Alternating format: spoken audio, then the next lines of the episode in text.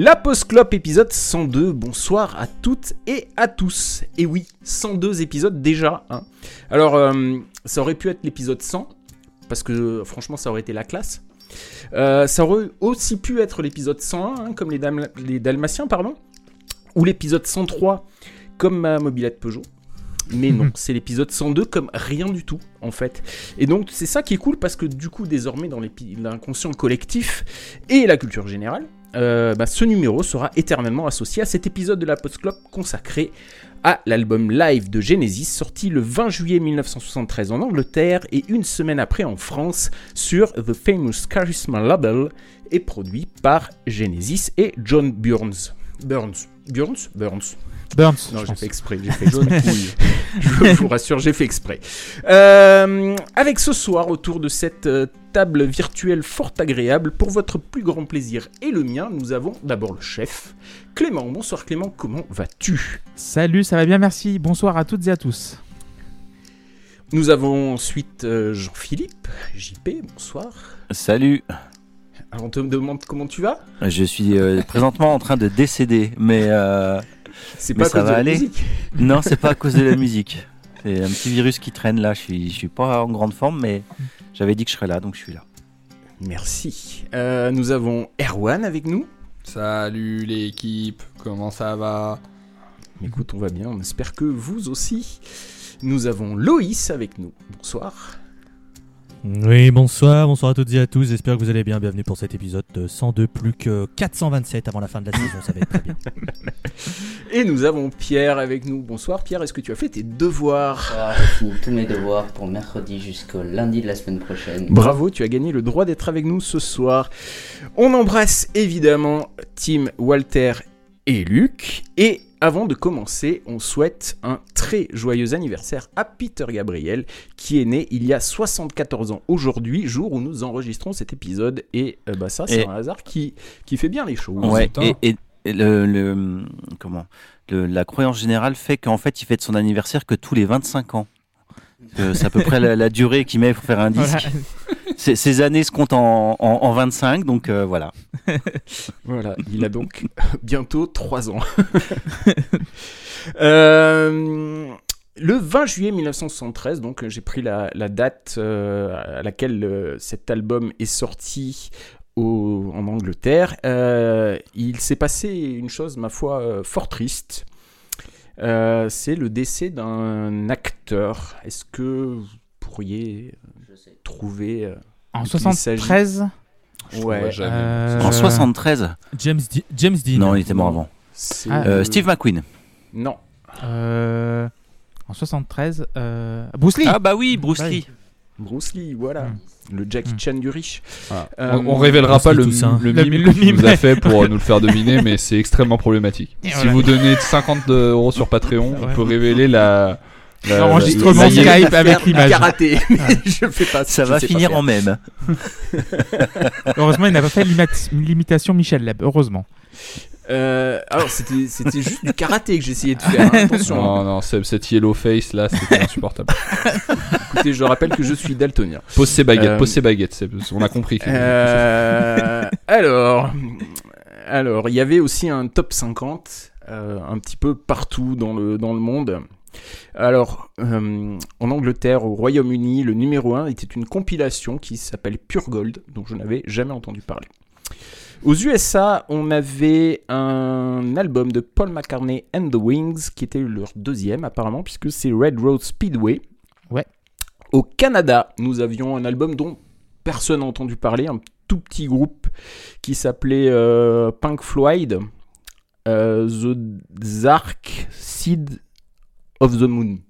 Vous, je sais pas si vous connaissez. Avec un triangle dessus, c'est ça C'est hein l'album avec le triangle dessus ouais. Avec le tri... Oui, il y a un triangle sur la pochette, effectivement. C'est l'album euh, du Roger Waters Band plutôt, non Oui, c'est ça. Hmm. C'est ça, c'est ça. Euh, numéro 1 en Australie, Led Zeppelin avec Houses of the Holy. Et en France, bah, il n'y avait pas de top album, mais il y avait un top euh, single. Et alors, qui qui donc pouvait oh. être numéro 1 en France euh, Jodassin 20 juillet 1973. C'est Johnny. C'était Kung Fu Fighting. C'est pas Johnny et c'est pas Jodassin. Euh... Claude François Non plus. Pourquoi Louis, tu rigoles là Parce que JP il sort dans le plus grand des calmes Kung Fu Fighting, je m'y attendais pas, ça me fait rire. Pourquoi Carl Douglas maintenant? Enfin, ça me... Euh, On l'embrasse hein, d'ailleurs. surtout que ça hein. doit être un poil plus vieux, je pense. Euh... Est-ce que c'est francophone? Oui, c'est francophone, c'est le premier indice. Julien Clerc Non. Adamo Non plus. Est-ce que c'est une femme? Non. C'était Ringo. Non. Est-ce que c'est Eddie Mitchell? Non plus. Mais c'est presque ça puisque c'est un Michel. Ah. Delpech, Delpech. Michel Delpech. Non. Fugain. Sardou Raté. Ah, qui c'est qui a dit Sardou? C'est moi. C'est Clément. C'est Michel Sardou. Avec quelle chanson? Le temps des colonies. Non, Ouais, j'allais dire ça. C'est euh, le, Un bon vieux temps où on pouvait être raciste. Voilà. C'est le meilleur tube. Non. Euh, Le euh, Fran- France. Connemara Non, c'était son- après. son Non, Connemara, cœur c'est saigné. 80. Son Euh. cœur saigné de l'amour. Il était malade de l'amour. Ah, la maladie d'amour La maladie d'amour, Ah très ouais. bien. Voilà. Eh ben. Bon, après euh, ce, ce- ce petit moment un peu pathétique, on va pas se mentir, nous allons passer à la Ouais. présentation du disque C'est Michel Sardou. hein. et le qui qui connaissait, le qui qui connaissait ou pas. Donc, euh, bah, Genesis, évidemment, on en avait parlé euh, déjà dans l'émission, hein, puisqu'on avait fait un, un épisode euh, sur le vote du public qui était sur l'album The Trick of the Tail, qui est sorti en 1976. Euh, et ce soir, eh bien, on va parler d'un- d'une autre époque du groupe, puisque nous allons parler euh, de la période où ils étaient 5. Phil Collins était alors toujours à la batterie, et au chant, c'était Peter Gabriel, donc qui fête son anniversaire aujourd'hui. Et euh, j'ai choisi ce disque pour plusieurs raisons. Tout d'abord pour Lucifer, paix à son âme, parce que je pensais euh, que le dernier morceau pourrait lui plaire et que bah, c'est bien Ballot qui soit pas là ce soir. Euh, j'ai aussi, choisi ce disque, pardon, c'est dur à dire, parce que c'est un album live et qu'on n'en avait jamais fait dans la Post Club et que je trouvais que c'était dommage. Euh, et je l'ai choisi aussi parce que je pense qu'il peut surprendre les gens qui ont une idée très précise de ce qu'est Genesis dans leur esprit et je l'ai aussi choisi parce que c'est un disque qui est mal aimé des fans et euh, même mal aimé par le groupe. Et euh, j'avais envie de le défendre. Et je l'ai choisi pour une dernière raison euh, c'est parce que c'est un disque qui est assez court puisqu'il n'y a que 5 titres. Et par rapport au concept de l'émission dont je vais parler euh, tout de suite après euh, voilà, c'était pas plus mal qu'il n'y ait pas beaucoup de morceaux. Euh, et vous, est-ce que vous connaissiez ce disque avant? Alors le groupe, oui, forcément, puisque si je ne me trompe, vous étiez tous là pour euh, l'épisode sur A Trick of the Tail. Euh, Erwan, je suppose que tu connaissais pas?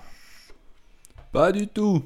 Pas du tout. Dans l'ensemble, j'écoute assez peu d'albums live. J'ai eu une période où j'en écoutais beaucoup, notamment tous les lives des Guns, euh, même des bootlegs et tout, des enregistrements amateurs. euh, Je, je les bouffais parce que, parce que j'étais pas sain d'esprit. Mais euh, sinon, j'écoute pas beaucoup d'albums live, moi, en plus de ça. Donc, euh, c'était vraiment un exercice euh, pas commun pour moi. Bien. Clément, Euh, tu connaissais Je connaissais évidemment. Euh, c'est d'ailleurs, euh, je l'ai découvert dans la vinyle tech de mes parents quand j'étais petit. Euh, donc c'est le premier album avec, avec le contact visuel euh, de Genesis. Donc euh, je savais pas que Peter Gabriel et Phil Collins étaient dans le groupe, mais j'ai vu Genesis live, c'est la première pochette qui m'a marqué. J'ai écouté le live ensuite et j'étais plutôt déçu au début. Mhm. Intéressant. Euh, Ouais, c'est un disque qui s'est pas mal vendu en fait parce que il a été sorti, euh, enregistré à la va-vite, sorti euh, pas mal quand même contre la volonté du groupe et euh, l'objectif c'était euh, de faire d'enregistrer un disque pas cher en concert et de le vendre euh, à bas prix pour bah, pour occuper la scène en attendant qu'ils sortent leur prochain disque studio. Sachant que les albums studio à l'époque c'était tous les, tous les ans, donc vous, voyez, vous voyez bien que pour occuper la scène, il n'y en avait pas vraiment besoin par rapport aux standards d'aujourd'hui. Mais du coup, le disque s'est pas mal vendu parce qu'il était très peu cher en fait. Euh, Loïs, Alors, non. Voilà. je m'en doutais un peu. Euh, Jean-Philippe, toi tu connaissais. Je connaissais, mais en fait, c'est un album que j'ai découvert assez tard euh, dans, dans ma découverte de Genesis. je l'ai connu bien après les albums studio. Parce que en fait, je suis un peu comme Erwan, j'écoute très peu de live. D'accord. Euh, ça m'arrive d'en écouter, mais euh, par exemple, j'ai énormément bouffé de live de Prince et quasiment que des pirates, puisqu'il a quasiment jamais sorti de live euh, officiel. Des lives de Prince, tu dis, toi? Ouais, oui, moi. C'est bizarre, hein Le truc de fou. Que de surprise ce soir. ouais. mais sinon, j'écoute très peu de live, mais même encore aujourd'hui, finalement, j'écoute très très peu de live. Donc, je l'ai découvert sur le tard. Et, euh, et je l'ai découvert dans, dans, son édition CD d'origine, donc c'est-à-dire avec un son absolument dégueulasse. Donc ça n'a pas aidé à mon appréciation du disque euh, au départ. et oui, oui, c'est vrai que je l'ai réécouté aussi euh, hier et le mix d'origine, c'est vraiment, vraiment de la bouillie, quoi. et toi, Pierre? Alors, je connaissais les morceaux, mais vaguement, et je pense que j'avais jamais vraiment pris le temps de d'écouter. Mais je connaissais les morceaux, bien sûr. Ok. Euh, voilà, alors là on va passer à une partie, euh, je sais pas, euh, ce sera didactique, ça sera chiant pénible, j'en sais rien, mais il faut que je vous parle, vous, vous le savez évidemment, vous qui êtes avec moi ce soir, mais les personnes qui écoutent ne le savent peut-être pas forcément. J'ai décidé de tenter quelque chose de différent pour cet épisode, c'est-à-dire de ne pas noter les morceaux comme on a l'habitude de le faire entre 0 et 10. Euh, parce que j'aime pas les notes, j'en ai déjà parlé souvent, je trouve que c'est un très mauvais moyen d'évaluer euh, quelque chose. Et je trouve ça euh, très très subjectif en plus. Et j'ai voulu essayer de vous proposer une grille de compétences, en fait, un petit peu comme je fais dans mon travail. Et euh, bah voilà, j'espère, euh, bah déjà j'espère que ça va, ça va fonctionner parce que euh, c'est une expérimentation, donc je m'interdis pas de, de, dire que bah non ça marche pas du tout et qu'on abandonne cette idée parce qu'elle fonctionne pas. mais voilà, je je voulais proposer deux compétences, une compétence plutôt technique par rapport la, qualité du son, la, production par rapport au, aussi à la technique des, musiciens euh, même. Euh, et puis une compétence plutôt émotionnelle où euh, tout simplement on va pouvoir dire bah, ça j'ai détesté, ça ça me fait absolument rien, ça, ça j'ai, aimé, c'est dans mes veines comme, comme dit Loïs, etc. Donc voilà, on aura pour chaque compétence quatre niveaux de, maîtrise, une maîtrise insuffisante, une maîtrise fragile, une maîtrise satisfaisante et une très bonne maîtrise. Et euh, voilà, surtout ce que je veux pas, c'est qu'on pense qu'il s'agit d'une note sur 4. C'est pas 1 sur 4, 2 sur 4, 3 sur 4 et 4 sur 4. Parce que ça, ça serait vraiment trahir euh, mon intention. Ce que, euh, voilà, c'est vraiment pas non plus quelque chose de linéaire. Euh, c'est vraiment une case dans laquelle on se situe. Voilà, par exemple, pour la, maîtrise insuffisante du côté émotionnel, sur la grille, j'ai marqué J'ai eu envie de décéder pendant l'écoute, c'est horrible, c'est insupportable, plus jamais ça. Mais pour la maîtrise fragile, j'ai écrit électroencéphalogramme plat, j'ai eu aucune émotion agréable à l'écoute, ça me rebute pas, mais ça me plaît pas non plus. Donc vous voyez, il n'y a aucun côté linéaire là-dessus. Et ça, c'est vraiment euh, important, euh, important pour moi qu'on ne considère pas ça comme une note sur 4. Et euh, bah, avant de commencer d'attaquer, je voulais euh, vous demander à toutes et à tous, et surtout à tous, parce que euh, malheureusement nous sommes encore que des garçons ce soir, c'est vos attentes et vos impressions à chacun par, rapport, par rapport à ce concept. Loïs, est-ce que tu veux commencer? Est-ce que je veux? Non. Est-ce que je vais le faire? Oui, parce que je suis bien, je suis bien élevé. je ne contredis pas l'ordre de mes professeurs. Il joue le jeu, il joue le jeu. Il joue le jeu. Euh... En vrai de vrai, je suis pas un énorme adorateur de ce changement de notation. Euh, je trouve que si dans les faits c'est pas si débile d'avoir un côté technique, un côté émotionnel, euh, je trouve qu'il manque de profondeur de champ dans la grille de notation. Moi j'aime bien avoir un peu d'un truc un peu ample et je suis aussi très habitué à mettre des notes sur 10 sur 20 qui permettent d'offrir un peu plus de, de variation, même si vous allez me dire, oh c'est le mec qui met 10 tous les 4 matins qui nous parle de variation, il faut commencer vraiment à aller se faire foutre. Oui, d'accord. mais, euh, mais en fait, en écoutant ce disque, il y a à peu près sur tous les morceaux où en fait je me disais, alors tel truc est un peu trop fort par rapport à ce que je pense, mais tel truc serait peut-être un peu pas assez fort, donc je sais pas comment me situer. Est-ce que donc c'est pour ça que de toute façon on retrouve après le même principe de ah oui mais 7 c'est un peu c'est pas assez, 8 c'est trop. Donc au final de toute façon on se retrouve avec les mêmes problèmes. Mais euh, après en soi le fait de dissocier euh, partie technique et partie émotionnelle bon, euh, c'est pas inintéressant, mais je trouve qu'on le fait déjà dans nos discussions quand on précise nos notes, parce que ça nous est, comme tu l'as dit, non mais comme tu l'as dit, ça nous arrive très souvent de parfois mettre une note qui est pas forcément élevée ou par rapport aux attentes de XY, mais où on a quand même l'honnêteté de reconnaître que bah, techniquement, oui, c'est très fort et, et voilà, mais. Mais du coup, euh, du coup, ouais, je, je, par rapport à la notation de ce soir, en vrai, euh, ça change. Après, euh, je pense que c'est c'est pas une mauvaise idée non plus en soi de, de faire ça. Peut-être creuser un peu pour, euh, je sais pas, agrémenter un peu plus le, le, barème. Mais, mais voilà.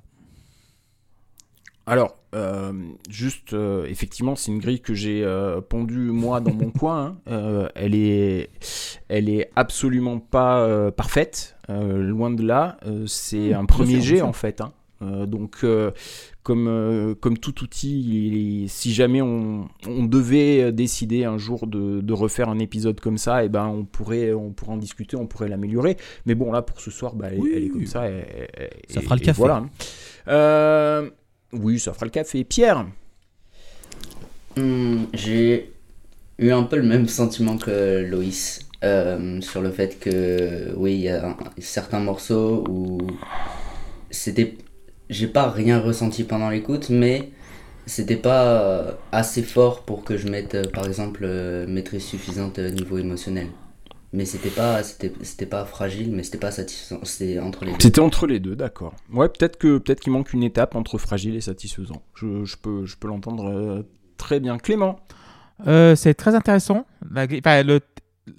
l'échelle est très intéressante, je trouve. Évidemment, c'est un premier jet, donc comme tu l'as dit, il y a à creuser. Mais c'est vrai que le côté technique émotionnel, on fait les notes ensemble, donc du coup on parle par exemple la batterie, si le mixage est bien et si la, ligne mélodique est, chouette et si ça nous touche euh, en tant que voilà euh, dans nos, dans nos, dans nos petites âmes. Euh, c'est vrai que pour un live, le côté technique est très important parce que c'est un live de 73, c'est un groupe qui est, qui est jeune encore en live, il a 2-3 ans d'existence en live et dans ce line-up là. Mais euh, c'est vrai qu'émotionnellement, c'est autre chose. C'est vrai que c'est le live, euh, c'est un album, donc pas de studio. Et c'est vrai que j'écoute de moins en moins de live. Aussi pour ça, parce que j'aime beaucoup l'ambiance du studio et non celle du live. Mais techniquement, évidemment, le mix compte beaucoup. Et la, la, technicalité des, des, des, musiciens compte euh, aussi. Donc, ça a creusé. Ok, merci. JP ouais, je, je, rejoindrai certains qui disent qu'effectivement, il, manque peut-être une une étape intermédiaire euh, qui serait plus moyen, en fait, qui soit entre le fragile et le satisfaisant. Euh, et moi, ce qui m'a manqué aussi, je me dis que dans la maîtrise technique, euh, est-ce qu'on parle que de la technique, en fait, pure ou est-ce qu'on parle, enfin moi ce qui m'a manqué à la limite c'est une, une, troisième compétence qui serait plus une compétence de composition, qui n'a pas forcément à voir avec la technique, mais qui a à voir avec la composition du morceau, quoi. Oui. Euh, après, euh, je voulais pas non plus que ce soit tentaculaire et est, euh, qui mais je suis d'accord avec toi que je me suis posé la question. D'ailleurs, je vous avais, on avait parlé entre nous de savoir si on, parlait de la composition et si elle tombait plus dans le technique ou dans le l'émotionnel. Et finalement, on avait conclu entre nous que ça faisait un petit peu partie des deux. Euh, on aurait pu en rajouter une troisième, mais euh, après, euh, voilà, je voulais pas non plus que ce soit vraiment un truc tentaculaire qui part dans tous les sens. Donc c'est pour ça que je vous ai proposé pour commencer que deux, deux compétences. Erwan, je t'ai vu hocher par rapport à, la composition. Bah, moi j'adore les notes. Tout dans la vie a une note, bien sûr très objectivement dessinée par moi, et vous l'aurez compris, comprise entre 4 et 6, systématiquement. Donc, euh, voilà, j'ai regardé la grille, je me suis dit, tiens, maintenant, une grille où toutes mes notes seront comprises entre 2 et 3. et, et euh, finalement, euh, voilà, je comprends le concept, mais je Je dois vous avouer, euh, moi je trouve que euh, niveau 1, niveau 2, niveau 3, niveau 4, je partage ta crainte, euh, Seb, de se dire, on va se dire c'est une note 1, 2, 3, 4. Donc moi j'ai décidé d'aller plus loin et de vous proposer la météo de mes émotions par rapport à chaque morceau, basé sur tout ce que la nature peut nous offrir de variations. Voilà. Très bien, je vous remercie. Bah, écoutez, si vous êtes d'accord, on va attaquer par la face A et par le premier morceau qui s'appelle Watcher of the Skies et euh, bah écoutez, euh, Erwan, vous aviez la parole si vous voulez bien la garder. Alors, juste petite précision, tu attends à ce qu'on parle et qu'on Arnaud l'a gardé. Tu attends à ce qu'on parle des deux compétences euh, l'une après l'autre ou ce qu'on parle généralement du morceau et qu'on donne un peu notre fait, En vrai, on fait comme d'hab et puis après on dit bah voilà, en technique je mettrai ça, en émotion je mettrai ça. moi j'aime bien l'intro. En fait, surtout les toutes premières secondes je trouve qu'il y a des accords qui sont hyper bien traités. Euh, avant qu'on arrive, euh, qu'on vire sur l'orchestral, euh, ça se joue vraiment sur quelques secondes, mais j'aime bien ça. Je sais même pas si ça fait vraiment partie du, début du morceau ou si juste il gratte, il gratte pour passer le temps. ça fait partie du morceau. Voilà. Effectivement, alors moi, je vous ai pas écouté parce que les puristes, là, oui, je l'ai en flac sur le drive, etc. Donc je l'ai écouté sur Spotify. Effectivement, la production est à chier, ça fait poète poète. Euh, je trouve, j'ai quand même écouté quelques morceaux, euh, quelques passages euh, de, de, l'album en qualité bien, en bonne qualité, et je trouve que ça fait quand même poète poète aussi par moment sur sur la version de, de, meilleure qualité. Il y a un truc que j'aime bien, je pense, et je sais pas pour autant si c'est bien. Quand la batterie rentre, je trouve que la basse sur chaque mesure, elle a une espèce de de faux départ un peu un peu fun, que j'aime bien. Je suis pas très fan du chant, mais d'une manière générale, moi je suis pas très fan du chant de Peter Gabriel. Je trouve que. il est vraiment sur la corde à chaque fois, je le trouve faiblard, je le trouve. Euh, puis euh, sur un live en plus, bref, ça, a beaucoup de mal à m'emballer. un truc qui est un peu intéressant dans le morceau, c'est il y a des choix d'harmonie dans les plans mélodiques qui sont particuliers. Malheureusement, je les trouve un peu pas assez, ils sont pas satisfaisants quoi. Je les trouve un peu tristoun par euh, par moment. Et moi j'ai un vrai problème sur ce premier morceau quand il se termine. Je trouve qu'il y a aucun lien entre les plans. Euh, et que du coup ça, a du mal moi à me dégager une énergie live euh, sur, sur ce premier titre. Donc en technique, moi ma météo elle est plutôt soleil avec un peu de nuages parce que voilà je salue euh, la performance quand même euh, de jeu. si on parle de la façon dont les gens jouent la musique sur scène, je trouve que ça marche bien. Euh, enfin, en tout cas, qu'il y a quelque chose techniquement. Émotionnellement, je suis très nuageux. Il pleut pas encore, mais voilà. Je, à la fin du morceau, ça grisouille, ça grisouille dans mes oreilles. Merci. Clément. Ouais, donc Watcher of the Skies tiré de l'album Foxtrot, le troisième album studio de Genesis. Euh, J'adore. Si tu comptes quatrième. mais... Non, non, troisième. Euh... Donc, parce que le premier, non, n'existe pas. Euh, oui, j'adore l'intro. Évidemment, le mélotron qui marche parce que le mélotron à l'époque, il marche une fois sur deux. Parce que évidemment, c'est un instrument un petit peu archaïque avec des, des donc des des bandes magnétiques. Enfin bref, c'est un, un ancêtre du synthétiseur. Bah, du sampler même. Hein. Ouais, du sampler. c'est littéralement des, des, sons euh, samplés qui sont joués euh, en appuyant sur euh, ton clavier, tu déclenches un, magnéto en fait. Ouais, c'est ça. Donc c'est soit des flûtes, soit des cordes, soit, de, soit des chœurs. Et, le et t'as 8 secondes. voilà, t'as 8 secondes et après le, le son s'arrête. Et après, il faut changer. Et ça, la bande se, se rembobine. J'ai toujours trouvé le morceau très bancal. C'est-à-dire que l'intro est incroyable, les couplets beaucoup moins. Rythmiquement, c'est incroyable, je trouve le, ta ta ta ta ta ta ta ta ta ta ta C'est j'aime beaucoup ce motif. Le problème c'est que oui, techniquement c'est très bien joué, émotionnellement ça me laisse un peu sur le côté donc on va dire en technique et en mixage, c'est vrai que l'album la production est, un petit peu on va dire on va dire un petit peu humide mais tu sais un peu moisi pas, pas moisi mais un petit peu tu vois genre c'est moite c'est voilà c'est voilà donc tu sens qu'il y a des champignons qui, qui commencent à, à pousser sur les murs donc ça fait euh, donc euh, malgré ça, je mets quand même 4 parce que les, les musiciens sont incroyables. Euh, Collins est incroyable à la batterie. Tony Banks au clavier est aussi très bon. Euh, Steve Hackett euh, et Felt Café euh, à la guitare. Et Rutherford est très bon donc entre la basse et il fait des pédales basses aussi en même temps. Il est un petit peu en, en décalage, comme tu l'as dit, Erwan. Et Peter Gabri- Gabriel, c'est vrai que tu sais que Peter Gabriel retouche à chaque fois ses lives en général maintenant parce qu'il n'aime pas son chant live live. Ah Donc, bah, je comprends. hein. Donc, voilà. Donc euh, émotionnellement, je mettrais 3. C'est satisfaisant, mais pas, pas parfait. Steve. Hackett, je me demande si c'est pas l'album où on l'entend le mieux. Oui, le guitariste, ouais, oui, évidemment. Parce qu'il y a les Euh, claviers qui sont en fond, en fait, tout le disque. Oui, oui.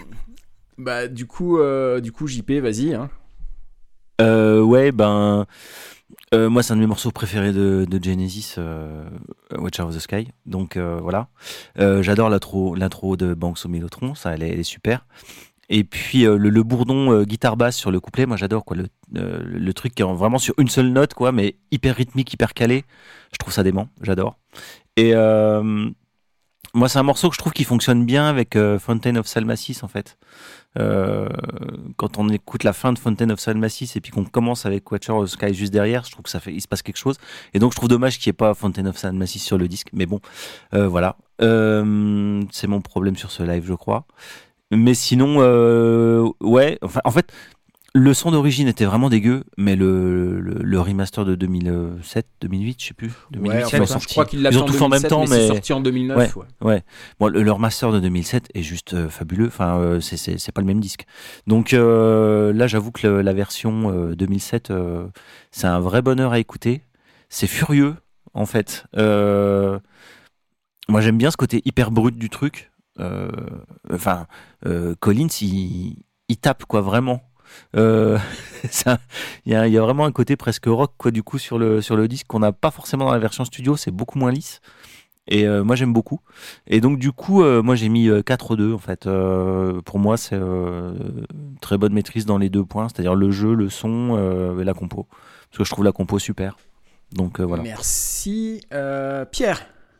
Moi, euh, j'ai pas beaucoup à dire sur ce morceau. L'intro est incroyable, je pense qu'on est à peu près tous d'accord là-dessus.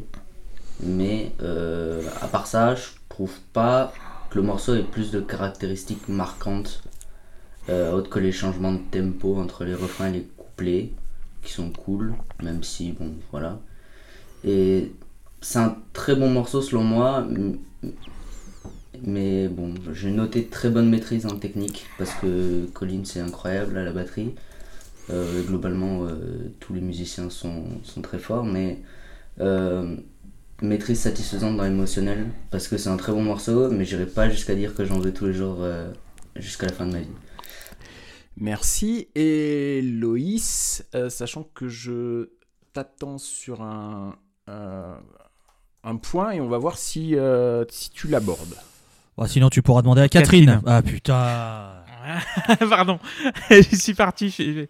J'ai fait le faux départ, désolé. Gaëtan, si vous voulez, si vous êtes plus fouteux, écoutez. Oui, je- oui, oui. Euh, En vrai de vrai, euh, pour moi, c'est difficile de parler des morceaux euh, dans le sens où, bah déjà, je les connais pas. Et déjà que j'écoute très peu de live des groupes que je connais, mais alors des groupes que je connais peu et de découvrir des morceaux en live, bon, euh, c'est, je trouve, plus compliqué parce que la performance live, t'as forcément une autre approche qu'un album studio parce que tu dois être entre guillemets un peu plus tolérant s'il y a un ou deux pains qui traînent, des trucs comme ça. Alors même si sur ce live ça va, euh, ça reste quand même très clean la façon dont il joue. C'est de toute façon une, une autre manière de- de- d'aborder euh, les chansons, etc. Après, euh, je dis ça, mais au bout de 30 secondes, l'autre connard qui vient jouer de l'orgue dans mes oreilles. Je fais oui, bon, bah c'est bon, t'as gagné. moi, moi, je suis client et pourrait jouer 54 minutes de l'orgue, Amon, de- du mélotron et tout le tintouin. Bon, pff, vas-y, hein, donne-moi-en, hein, donne-moi-en 3 heures, il y a pas de problème. Moi, je reste là, euh, berce-moi, il y a pas de souci. Euh, après, là où c'est. Là où en fait la notation va être compliquée, c'est que j'ai écouté ce disque et euh, je trouve les morceaux vraiment très bons, mais j'arrive pas à retenir des choses et j'arrive pas à me dire je vais aller les réécouter. Alors qu'à chaque fois que j'écoutais pour préparer, je disais putain, c'est quand même vachement bien. Mais une fois que ça se terminait, je disais bon, ok. Et je, j'allais pas creuser, j'allais pas plus loin. euh.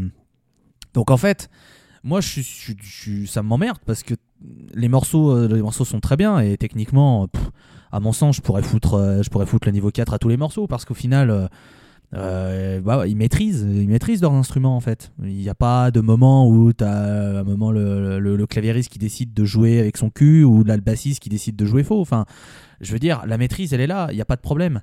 Tout va se jouer sur l'émotionnel et pour moi, euh, pour moi, est- il manque un truc pour que euh, je sois 100% im- impliqué, mais je pense que c'est parce que j'ai besoin de plus d'écoute. J'aurais dû euh, l'écouter bien plus tôt, euh, prendre plus de temps pour l'écouter, parce que je me rends compte que à chaque fois que j'écoute, je passe un bon moment, mais que j'ai pas créé de choses euh, vraiment euh, pour le moment avec, avec ce disque. Donc voilà, je suis un petit peu euh, l'océan entre deux mobiliers urbains servant à s'asseoir, quoi. C'est un petit peu.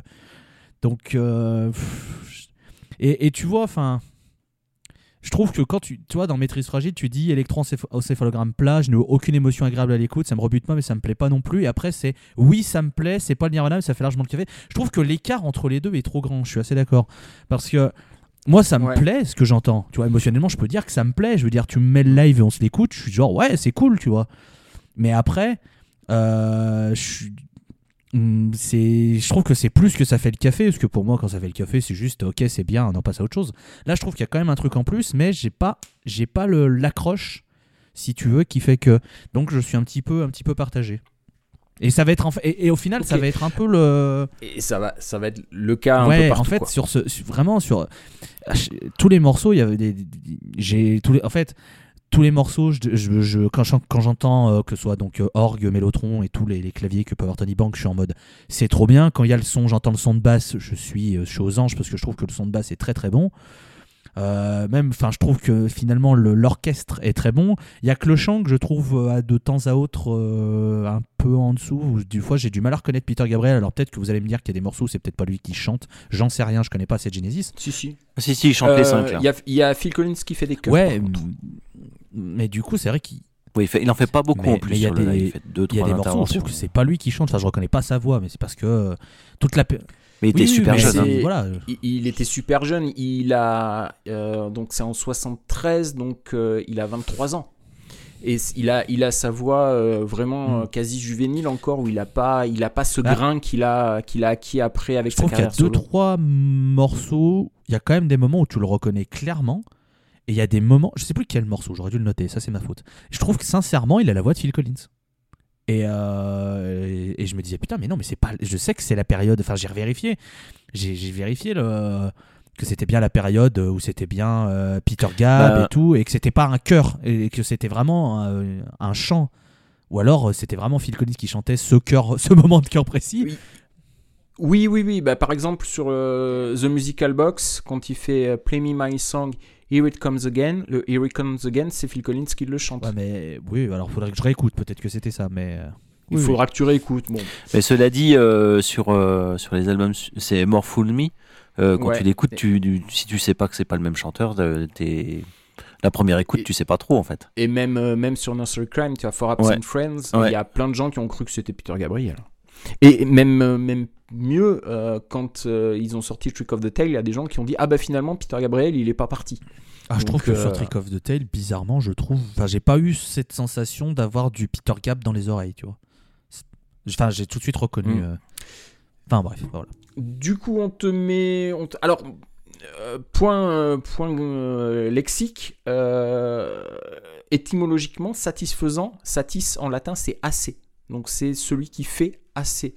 Donc, c'est pour ça que, pour moi, il y a, vraiment. euh, il y a vraiment une logique entre l'électroencéphalogramme plat et ouais, ok, c'est bien. Et puis le très très bien de la maîtrise niveau 4. Voilà. Peut-être que je l'ai mal, euh, mal expliqué, mais, euh, mais voilà. Donc du coup, je te mettrai plus en quoi 2, 3 Euh, tu, tu mettras en feur déjà. Et euh, écoute, tu peux mettre 4 en technique de partout et tu peux mettre 3 de partout sur euh, l'émotionnel. Parce qu'au final, j'ai eu les mêmes ressentis tout du long. J'ai pas eu un morceau où j'ai eu un, un pic émotionnel, mais j'en ai pas eu un, enfin, que dans les deux sens, un pic positif ou un pic négatif. J'ai toujours eu la même pensée que bah, je prenais quand même du plaisir à écouter ce que j'avais dans les oreilles et ça m'a surtout fait penser. Bon, je pioche ma conclusion, mais ça m'a toujours fait, ça m'a fait penser qu'il faudrait vraiment que je me penche sur la période Peter Gabriel de Genesis, parce que si c'est de ce niveau, euh, ce qu'ils ont fait sur les albums, je pense que je devrais passer un bon moment. Oui, Oui. tu passeras un bon moment, surtout que tu aimes Ah. The Lamb Lies Down on Broadway. Donc, euh, Bah, tu passeras un moment, mais c'est quand même. Enfin, on en parlera peut-être dans la conclusion, mais, euh, mais c'est un live qui est quand même assez euh, atypique parce qu'il y a quand même beaucoup de morceaux euh, dans les albums qui sont beaucoup plus calmes, euh, plus acoustiques, plus pastoraux. Euh, là, ils ont, ils ont axé sur euh, les morceaux rentre dedans. Quoi. Donc, euh, il y en a encore des morceaux comme ça, mais. Il faut pas que je m'attende à mais 100% c'est- de ça. Il y a, y Ouais, y plein d'autres choses. Quoi. Ouais. Voilà. Euh, bon, moi je vais pas m'étendre euh, longtemps euh, sur Watcher of the Skies. euh, ça sera du 4 et 4. De toute façon, ça va être du 4 et 4 euh, partout.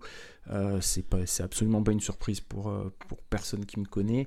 Euh, cette intro au Mélotron, elle est absolument légendaire. Euh, c'est vraiment. Moi, j'avais peur euh, qu'elle vous mette, de côté en fait, parce que c'est assez long quand même. C'est, je trouve ça assez, assez couillu même de, commencer comme ça par deux minutes pleines de Mélotron avec rien d'autre.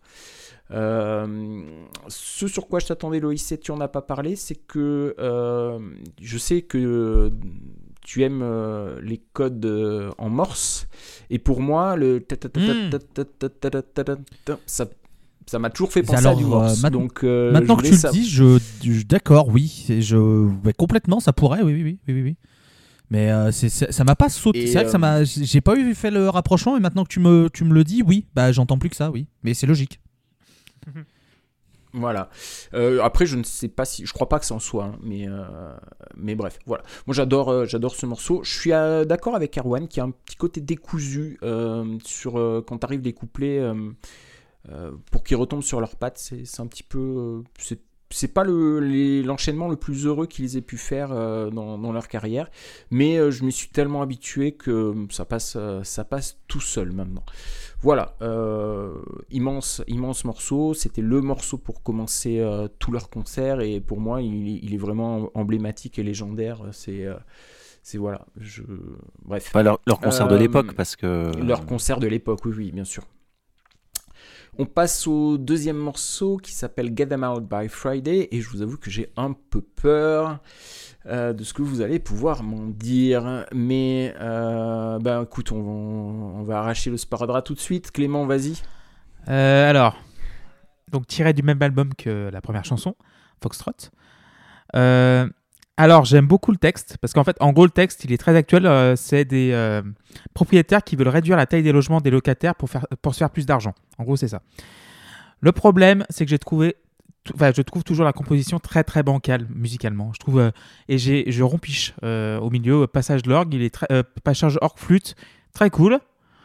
Euh, Gabriel chante beaucoup trop. Je trouve qu'il y a beaucoup, un peu, beaucoup trop de mots. Euh, je trouve c'est très, très fouillis. Euh, techniquement, ça joue super, euh, comme d'hab, mais voilà, ça- à un moment, tu tombes dans une routine, tu es comme ça, où, euh, le petit passage pastoral au milieu. Il est très bien joué puis le, et je, je m'endors. Donc, euh, puis le so- puis le solo de Hackett. oui, oui. Voilà, oui. Voilà.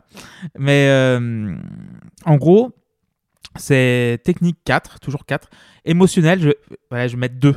Parce que pour moi, c'est très fragile. Même s'il y a de l'énergie, pour moi, c'est bah, c'est le, c'est le, le côté que j'aime pas trop du, du Early Genesis. Des fois, c'est trop fouillis. Il y a des titres de, l'album d'après qui s'appelle Selling England by the Pound. Il y a The Battle of Epping Forest qui dure 11 minutes et c'est trop long, c'est trop C'est chiant. 11 minutes de trop. Voilà, c'est 11 minutes de trop exactement. Et ça, Oui, mais ça, on est, on- globalement, on est d'accord là-dessus. donc un, mor- un morceau très prometteur sur le papier, mais sur, euh, sur disque, ça marche pas. Ok, merci. Erwan, je t'ai vu acquiescer. Bah moi c'est le morceau que j'aime le moins hein, de, du live. Euh, je, suis complètement d'accord avec Clément, je le trouve mal construit. Euh, je trouve que et là je vais avoir un vrai un peu un vrai questionnement parce que en l'écoutant, Je me suis dit, mais là, imagine, je suis dans la salle, j'entends ça. Je me dis, je- franchement, je m'emmerde. Si, là, je suis dans la salle, j'entends ce que j'entends là, euh, j'y vais pas, quoi. Je trouve que c'est un morceau qui. C'est une boîte de vitesse quand t'embrayes mal, c'est-à-dire que t'as des vrais à-coups et, et d'un coup t'es à plat. Euh, tu comprends très vite le truc euh, au bout de la deuxième itération de cette euh, structure. Du coup, tu es peut-être un peu dedans, mais je trouve ça long. Il y a un solo de guitare, c'est vrai, bon, qui, qui peut me, me remettre un peu dedans. Et alors, moi, il y a un vrai truc. Parce que on, je veux qu'on débatte un petit peu deux secondes des versions remaster, etc. Euh, vous, vous avez écouté le remaster de 2009, donc qui est sur le DVD qui est sorti. Moi, j'ai écouté la version sur Spotify. J'ai écouté aussi un petit peu le remaster pour pouvoir comparer. Euh, j'ai essayé de chercher des vidéos de pas remaster euh, pour voir un peu. Et ma question, en fait, c'est qu'est-ce que les gens ont entendu vraiment quand ils étaient dans la salle? Parce que c'est ça, en fait, qu'on juge. On juge un album live, donc on juge ce qui s'est passé en live. Quand ils ont remaster pour de- en 2009, là, ils ont récup les pistes qu'ils avaient captées directement de ce que jouaient les musiciens. On est Bah d'accord? Oui, oui. Ok. Donc à retraiter aujourd'hui, c'est normal que ça n'ait rien à voir. Parce que la piste de batterie, quand moi je l'entends, vraiment, j'ai envie de me canner. Je trouve que euh, ça pue, c'est nul. Et je me dis, qu'est-ce que les gens ont entendu dans la salle quand ils étaient à l'époque Euh, De quoi est-ce qu'ils sont le plus proches?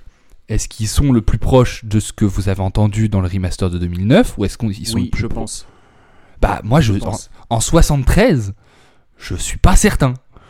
Et du coup, si je dois juger, et ça c'est pas facile, c'est- même pas possible, je peux pas me mettre. à Mais leur en place, vrai, tu vois. en vrai, on peut pas savoir ce qu'ils ont entendu, puisque de toute façon, Voilà. le son dans une salle, c'est un mix de, de ce qui est pris dans le micro et et de, de, la comment salle. de où t'es placé, de comment ça ça. euh, en vrai, tu le sais pas. euh, Donc, je peux entendu. pas faire Mais, euh, Cet exercice-là, je peux pas le faire, mais honnêtement, je me suis dit, putain, si la batterie elle sonne comme je l'entends là quand je suis dans la salle. Elle sonne super Enfin, bien la batterie. Moi, je sais pas pourquoi tu trouves qu'elle sonne mal.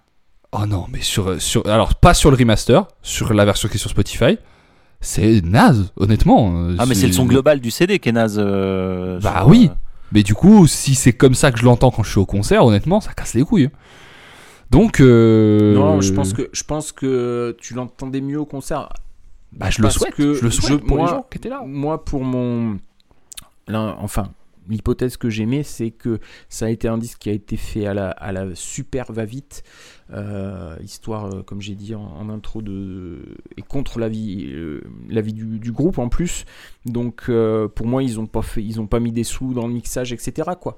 Donc, Mmh, euh, mais- J'ai pas la réponse à cette question-là, juste en l'écoutant. Moi, je me suis, je me Moi suis non dit, plus, c'est quoi l'intérêt hein. de, de, de jouer ce morceau en live? Parce que je, le- je trouve vraiment chiant. ben, Il y a une partie orchestrale qui revient où Oui, vraiment on après. dirait c'est c'est la, c'est la patrouille des éléphants. oui, oui, c'est un peu ça. ouais. Euh, Oui. Non, mais c'est pas chidermique. Ah. Euh, C'est- c'est- c'est- Enfin, je te- je te- je t'explique après. Donc, euh, donc voilà, je, je- j'ai beaucoup de mal à apprécier le morceau et en même temps j'ai envie de lui donner une tolérance liée à euh, déjà à la qualité de- que j'ai choisi d'écouter et en même temps à son époque où je me dis voilà euh, les gars c'était il y a 50 ans quand même donc euh, évidemment que c'est pas c'est, c'est pas forcément au point en termes de, de, de, mix et, d'en- et d'enregistrement tout ça mais mais va- vraiment difficile hein. Le- pour moi le moins bon donc euh, dans ma météo je suis vraiment nuageux en technique j'ai quand même un petit peu de soleil mais par contre il pleut dans ma météo émotionnelle Ok. Euh, oui. Pluie Ouais. Oui, vas-y, vas-y. et non, allez un peu de- un peu de soleil quand même. J'écris soleil. hein. Euh, J'ai mis le mot je- soleil. Voilà. je- J'ai un petit truc à rajouter. Euh, donc moi j'ai j'ai, euh, le vinyle à la maison, donc je l'ai écouté sur vinyle, puis sur CD, puis sur remaster. Le vinyle sonne dégueulasse, le CD euh, sonne dégueulasse et le remaster sonne un peu mieux, mais il n'y a pas pour moi. Ah, c'est pas un peu. Franchement, c'est pas un peu mieux. Tu peu mieux, compares les ouais. deux, il y a juste pas photo. Ah bah, j'ai- ouais, je pense que j'ai aussi trop le, le- trop le vinyle et le CD imprimé, les- et c'est peut-être pour ça que ça va peut-être biaiser l'écoute aussi. Il y a peut-être ça. Moi, je n'avais plus réécouté le mix d'origine depuis euh, qu'il est sorti en 2009. Euh, quand je l'ai réécouté, je fais waouh. C'est ça, ça pique, ça pique quand même. hein. Euh, alors que vraiment, il y, a- il y a une énergie sur le sur le, le remaster. Bref, euh, euh, Pierre. Euh, ouais, j'ai fait l'erreur d'écouter ce morceau sans les paroles au début. Euh, je savais pas moi qu'il fallait écouter les paroles de Genesis. Enfin, je, je connaissais. Moi, je sais pas qu'il faut écouter comment- les paroles globalement, donc. euh, Comment ton père t'a éduqué, quoi? Du coup, euh, le morceau bon, est très déstructuré, c'est pas une surprise et c'est pas forcément quelque chose que j'apprécie. Mais maintenant que je comprends quelque chose au morceau, euh, au niveau parole et l'histoire qu'il y a derrière, ça, c'est plus, c'est plus aussi inintéressant qu'avant, je dirais. Donc, j'ai mis très satisfaisant au niveau technique et satisfaisant en émotionnel parce que je sais pas, c'est c'est une histoire, c'est une scène de théâtre quelque part, donc c'est c'est pas je sais pas comment terminer cette phrase. Eh ben, ne la termine pas, voilà. Euh, merci. Loïs, 4 et 3 donc, mais Non, mais c'est marrant que Pierre évoque une scène de théâtre. Hein. C'est pas du tout au goût de Peter Gabriel de faire des mises en scène et de profiter de, la- de Genesis pour faire des, des- de la grandiloquence. Jamais, jamais il n'aurait fait ça. Je veux dire, il n'est pas connu pour ça et c'est pas du tout la rais- une des raisons pour laquelle il est décidé de se barrer. Mais après, que, sais-je Que, connais-je de, la musique finalement? Euh, Alors, euh, beaucoup de monde parle de la version euh, remaster par remaster, Spotify, vinyle, cassette, Bebop, Tattoo, BIBOP 2000, bien sûr, je ne sais plus, je ne sais pas. Je n'ai écouté que la version que JP nous a mis à disposition sur notre drive, car nous sommes modernes, nous avons un drive. Euh, et je ne parle pas du film avec Ryan Gosling. Oui, cette, oui, cette blague est nulle. Oui, je l'ai faite quand même. Vous allez faire quoi? Euh, Donc, je ne sais pas à quoi correspond Rire. cette, euh, cette version. C'est la remastered. Ouais. c'est la remaster ce que tu as écouté. Ok. Parce que euh, moi, je la- j'aime bien la version. Enfin, je la trouve bonne, la version remaster. Je trouve que le son est bon. Alors, du coup, c'est vrai que je n'ai pas le point de comparaison. Parce que, pour ne rien vous cacher, nous avons aussi. euh, une- Enfin, on discute sur notre. euh, sur, sur- sur- sur des euh, réseaux secrets de discussion, bien sûr, puisque nous sommes omniscients. Et euh, vu la, la pub que vous avez fait à la version Spotify, je me dis, bah. On a une bonne version et on a une version de merde. Je vais peut-être pas écouter la version de merde finalement. Gagnons du temps. Je me dis que bon, hein.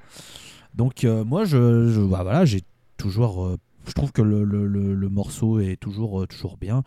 Mais je triche enfin euh, comme je l'ai dit sur le morceau d'introduction, il y a de l'orgue et bon alors pour vous pour vous trahir un petit secret, euh, la veille de l'enregistrement de cet épisode, nous avons enregistré un épisode de La Scène avec Clément euh, ici présent et il a parlé de deux groupes qui possèdent de l'orgue, à savoir Smooth Motion et Moondrag. Oui. Et on était tombé d'accord finalement que de l'orgamon, tu peux nous en foutre de partout. Bon, bah voilà, moi je suis client, donc moi j'entends de l'orgamon, bah je, je, je deviens beaucoup moins objectif. J'aime énormément cet instrument et je trouve que ça apporte tellement de choses à, à l'ensemble qu'au final je suis beaucoup plus tolérant et je fais moins attention à certaines choses qu'Erwan par exemple pourrait trouver euh, complètement nul à chier hein, pour, pour simplifier un peu ce qu'il dit.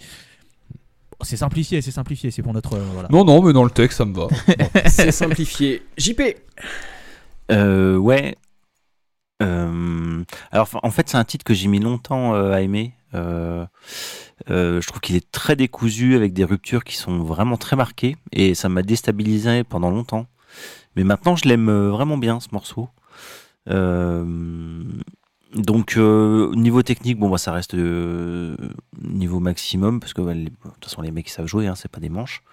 Et euh, par contre, niveau émotionnel, j'aurais été comme Pierre il y a pas si longtemps que ça. J'aurais euh, mis un petit, deux, un petit niveau euh, maîtrise fragile.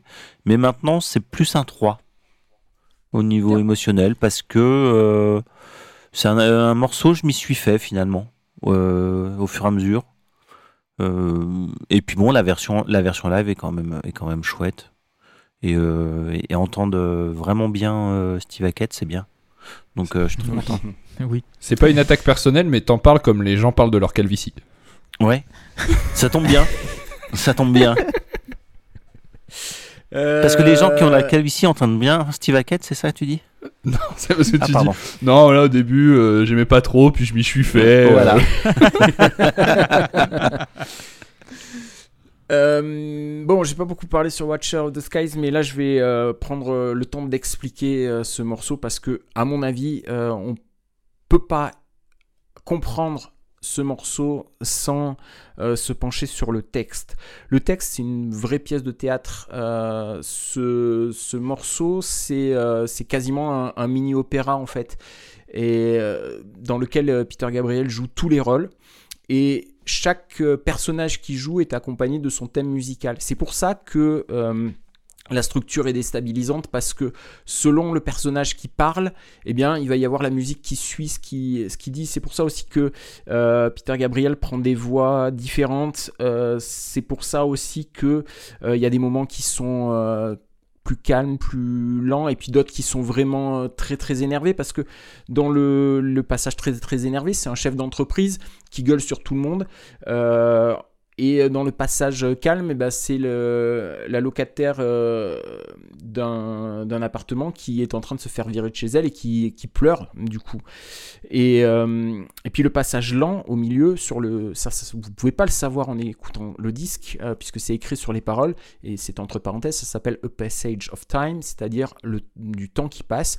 Et je trouve que euh, bah, c'est super bien rendu, ce temps qui passe, avec les, le passage là, calme, lent que vous avez appelé euh, pachydermique, mais ça fonctionne très très bien euh, et c'est pas un petit peu de temps qui se passe puisque euh, la suite de la chanson arrive en 2035 et euh, là on est dans le futur et il y a l'annonce à la télé que le gouvernement a pris la décision de limiter la taille des, des êtres humains par, par génétique et euh, ensuite, ça part sur un autre personnage qu'on n'avait pas au début, du, au début de la chanson, qui est dans un bar et qui dit que, euh, oh, quand même, euh, ces chefs d'entreprise, ils ont pris beaucoup de risques pour créer ces nouveaux logements, etc.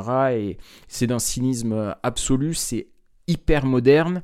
Euh, et, euh, et donc euh, ça, termine avec le chef d'entreprise qui est devenu patron d'une immense multinationale. Ça aussi, c'est pas dans le, c'est pas sur le l'audio, mais c'est écrit dans les paroles. Et et il gueule en disant que bah, il faut euh, il faut qu'ils gagnent encore plus et encore plus et encore plus que donc ils vont continuer à à euh, virer des locataires euh, de chez eux pour pouvoir euh, racheter leur maison et les obliger à déménager dans des appartements qu'ils ont construits eux. Et tout ça, pour moi, c'est absolument génial. La façon dont la musique souligne les intentions du, du, texte de, de, de, je, sais, je crois que c'est Peter qui l'a écrit mais j'en suis j'en suis pas sûr mais en tout cas c'est lui qui l'interprète. Euh, et voilà moi je, trouve je me délecte des, des accents qu'il peut prendre euh, euh, à chaque fois. Je, trouve que c'est c'est brillant dans la façon dont, ça a été dont ça a été fait. Mais je comprends complètement que ce morceau soit complètement déconcertant et qu'on passe à côté si on si on se penche pas sur les paroles. Il y a eu une bande dessinée qui a été faite à l'époque dans Fluide Glacial sur ce, sur ce morceau. Euh, et on peut la trouver sur internet. Je vous invite euh, à aller la lire. Euh, ça raconte de façon assez fidèle toutes les paroles. Euh, et du coup, ça permet de comprendre euh, un, un petit peu euh, de quoi, de quoi il en retourne. Mais euh, pour moi, c'est c'est brillant euh, du début, euh, du début jusqu'à la fin. Voilà, j'étais un peu long, euh, mais j'espère que du coup, euh, Erwan, euh, j'ai pu t'éclairer sur euh, pourquoi la structure est, euh, est complètement bizarre. Oui, ça le justifie pas plus, mais c'est sans doute une bonne BD. Euh, on passe au troisième morceau qui s'appelle The Return of the Giant Hogweed. Et euh, bah écoute, Loïs, s'il te plaît, si tu veux bien Oh, commencer. je vais être bref. Euh, la fin du morceau dans les veines tous les jours, merci beaucoup. C'est génial. Voilà. Je, c'est, en boucle tout le temps, merci. C'est, voilà. C'est formidable. Et, les mêmes, et les, le, suis- le même, je- euh, voilà, le même classement que les autres morceaux. Je, je comprends tout à fait. Euh, du coup, Erwan, je te vois acquiescer une fois de plus, donc. je te donne Oui, c'est vrai, c'est ma technique pour parler en deuxième tout le temps, c'est de surréagir. La technique du chien sur l'appui-tête de derrière, c'est le. C'est ça, c'est ça, comme ça. Hop là. Euh, bah c'est le, c'est en fait, en- quand j'ai en- juste, on est d'accord que les morceaux sont sur le disque dans l'ordre où ils ont été joués dans le concert? Non, pas du tout. Ah, pas du tout. Et Euh, d'ailleurs, celui-là, c'est le seul morceau qui a été joué euh, la veille, enregistré la veille. Et euh, Ah, le seul ça truc casse ma qui théorie. est- le, le seul truc qui est sûr, c'est que euh, Watch Out the Skies était joué au début du concert et The Knife à la fin. C'est tout. Ok. Ben moi, quand... alors, du coup, je vais parler de la sensation que j'ai eue, mais qui est fausse, du coup, parce que c'est pas comme ça que ça s'est passé. Mais moi, quand j'ai entendu ce troisième titre, vraiment, ça m'a fait passer les deux premiers pour des échauffements. Parce que là, il y a enfin, je trouve, un morceau qui a une énergie en continu et qui tient les gens en continu. Dans la vibe, vraiment, je trouve que euh, dès l'intro, je suis dedans. C'est déjà c'est Van Halen, l'intro, incroyable. Euh, et je suis dedans tout le long. Le morceau, j'ai pas de moment où je cale, où je me demande pourquoi euh, j'étais à gauche et je suis à droite. Vraiment, je suis, je suis saucé par ce morceau. Ça m'a donné du beau au cœur, vraiment, en l'écoutant, parce qu'après les deux premiers, j'étais fou. Euh, je trouve les changements, de rythme très cool. À 5 minutes, il y a un arpège d'une douceur. Il y a une partie très fusion, mais ce que j'aime bien, c'est que hum, c'est la façon dont elle arrive en fait. Euh, dans la façon dont solo arrive aussi. Et je. en fait, à partir de cet arpège à 5 minutes, j'adore tout. Euh, vraiment à un point démesuré. Et la fin, Loïs l'a dit, effectivement, je ne peux que cocher de la tête de haut en bas. Euh, je, trouve la fin zinzine. Euh, J'ai envie de la réécouter beaucoup. Euh, donc voilà.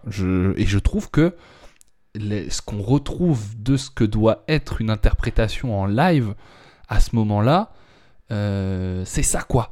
C'est un peu ce côté, on, on, ça déborde un peu de partout et en même temps on s'amuse. Il y a, il y a une vraie, un vrai truc parce que ce que tu décris sur le morceau précédent, ça me fait aussi me dire que le niveau de concentration des gars à ce moment-là doit être intense pour être pile dans ce qu'ils ont prévu de faire.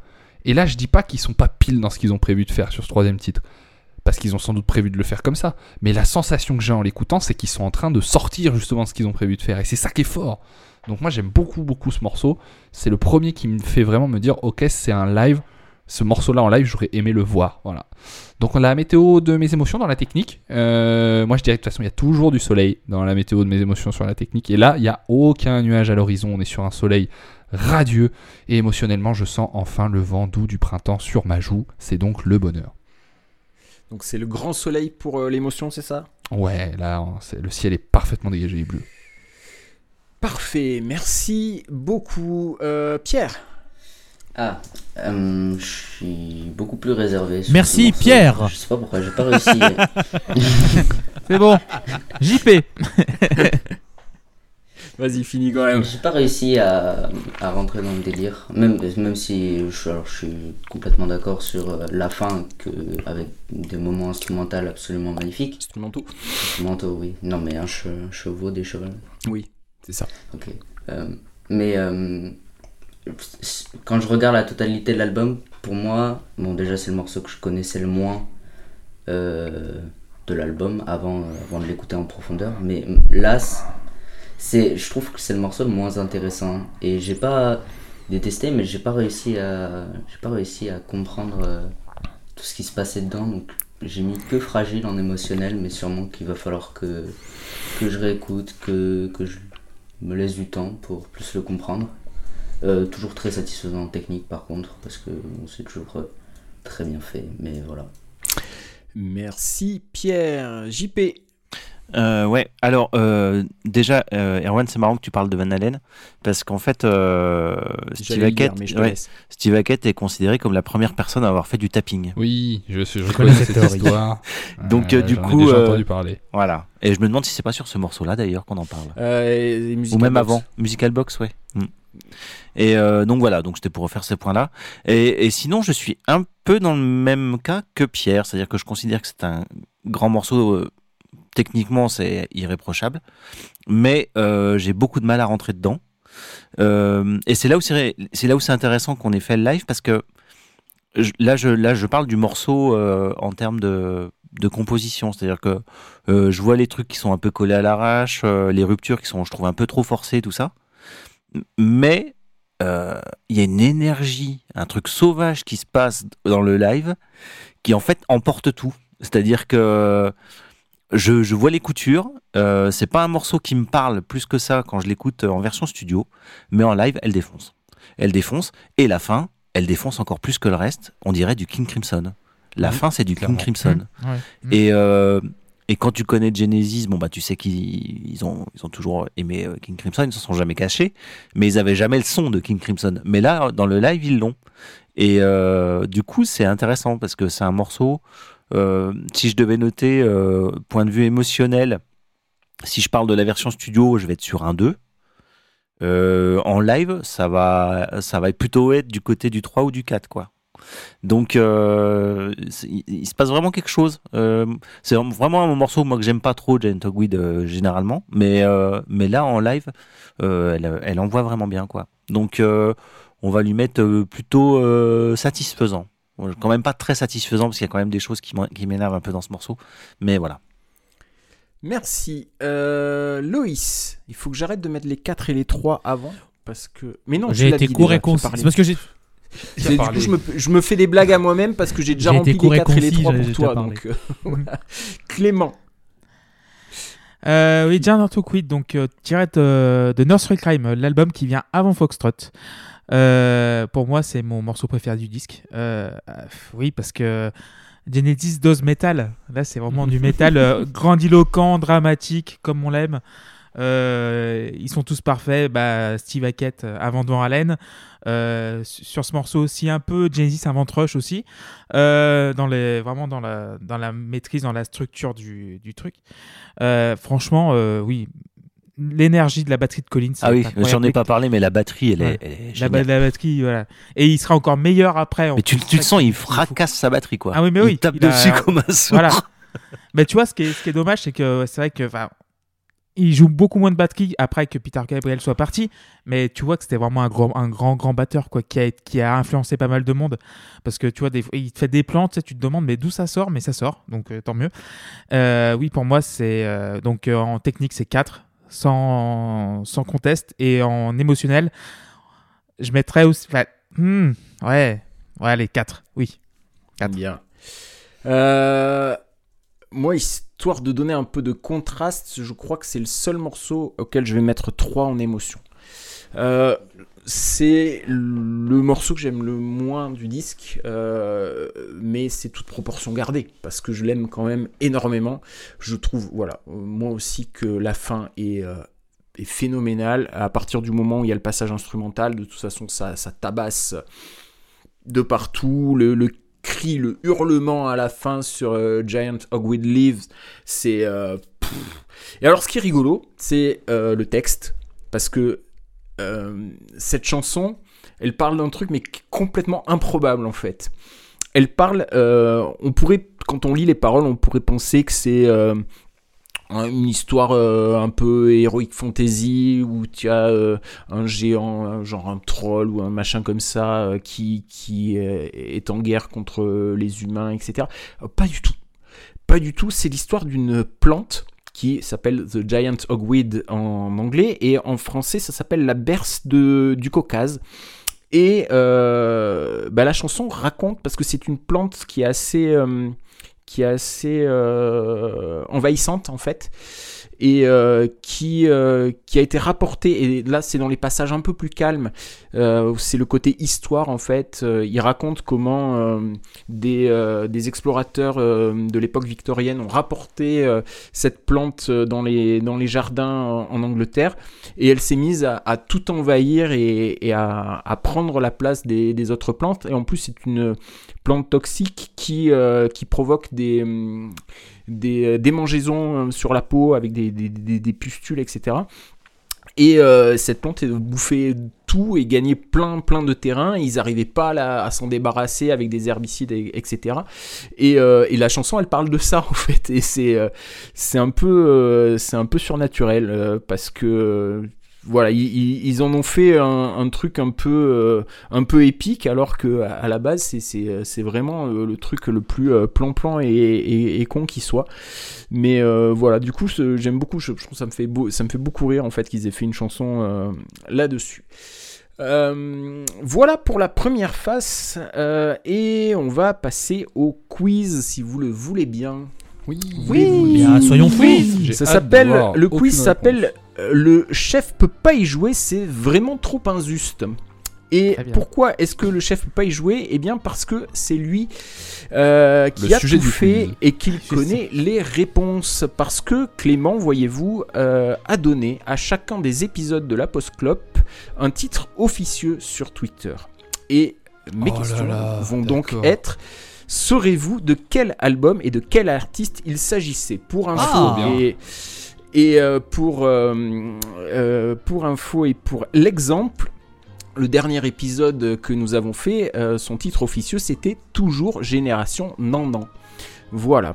Donc on va commencer par un très très facile. Le titre euh, était Zulumu Zulumu Zoulouk de Jean-Michel Jarre. Voilà, très bien. On continue dans du simple avec la Sainte Colère. Ah, c'est Metallica. Metallica. Oui. Je regarde même pas. Tu regardes pas, t'as intérêt, sinon je te déshérite.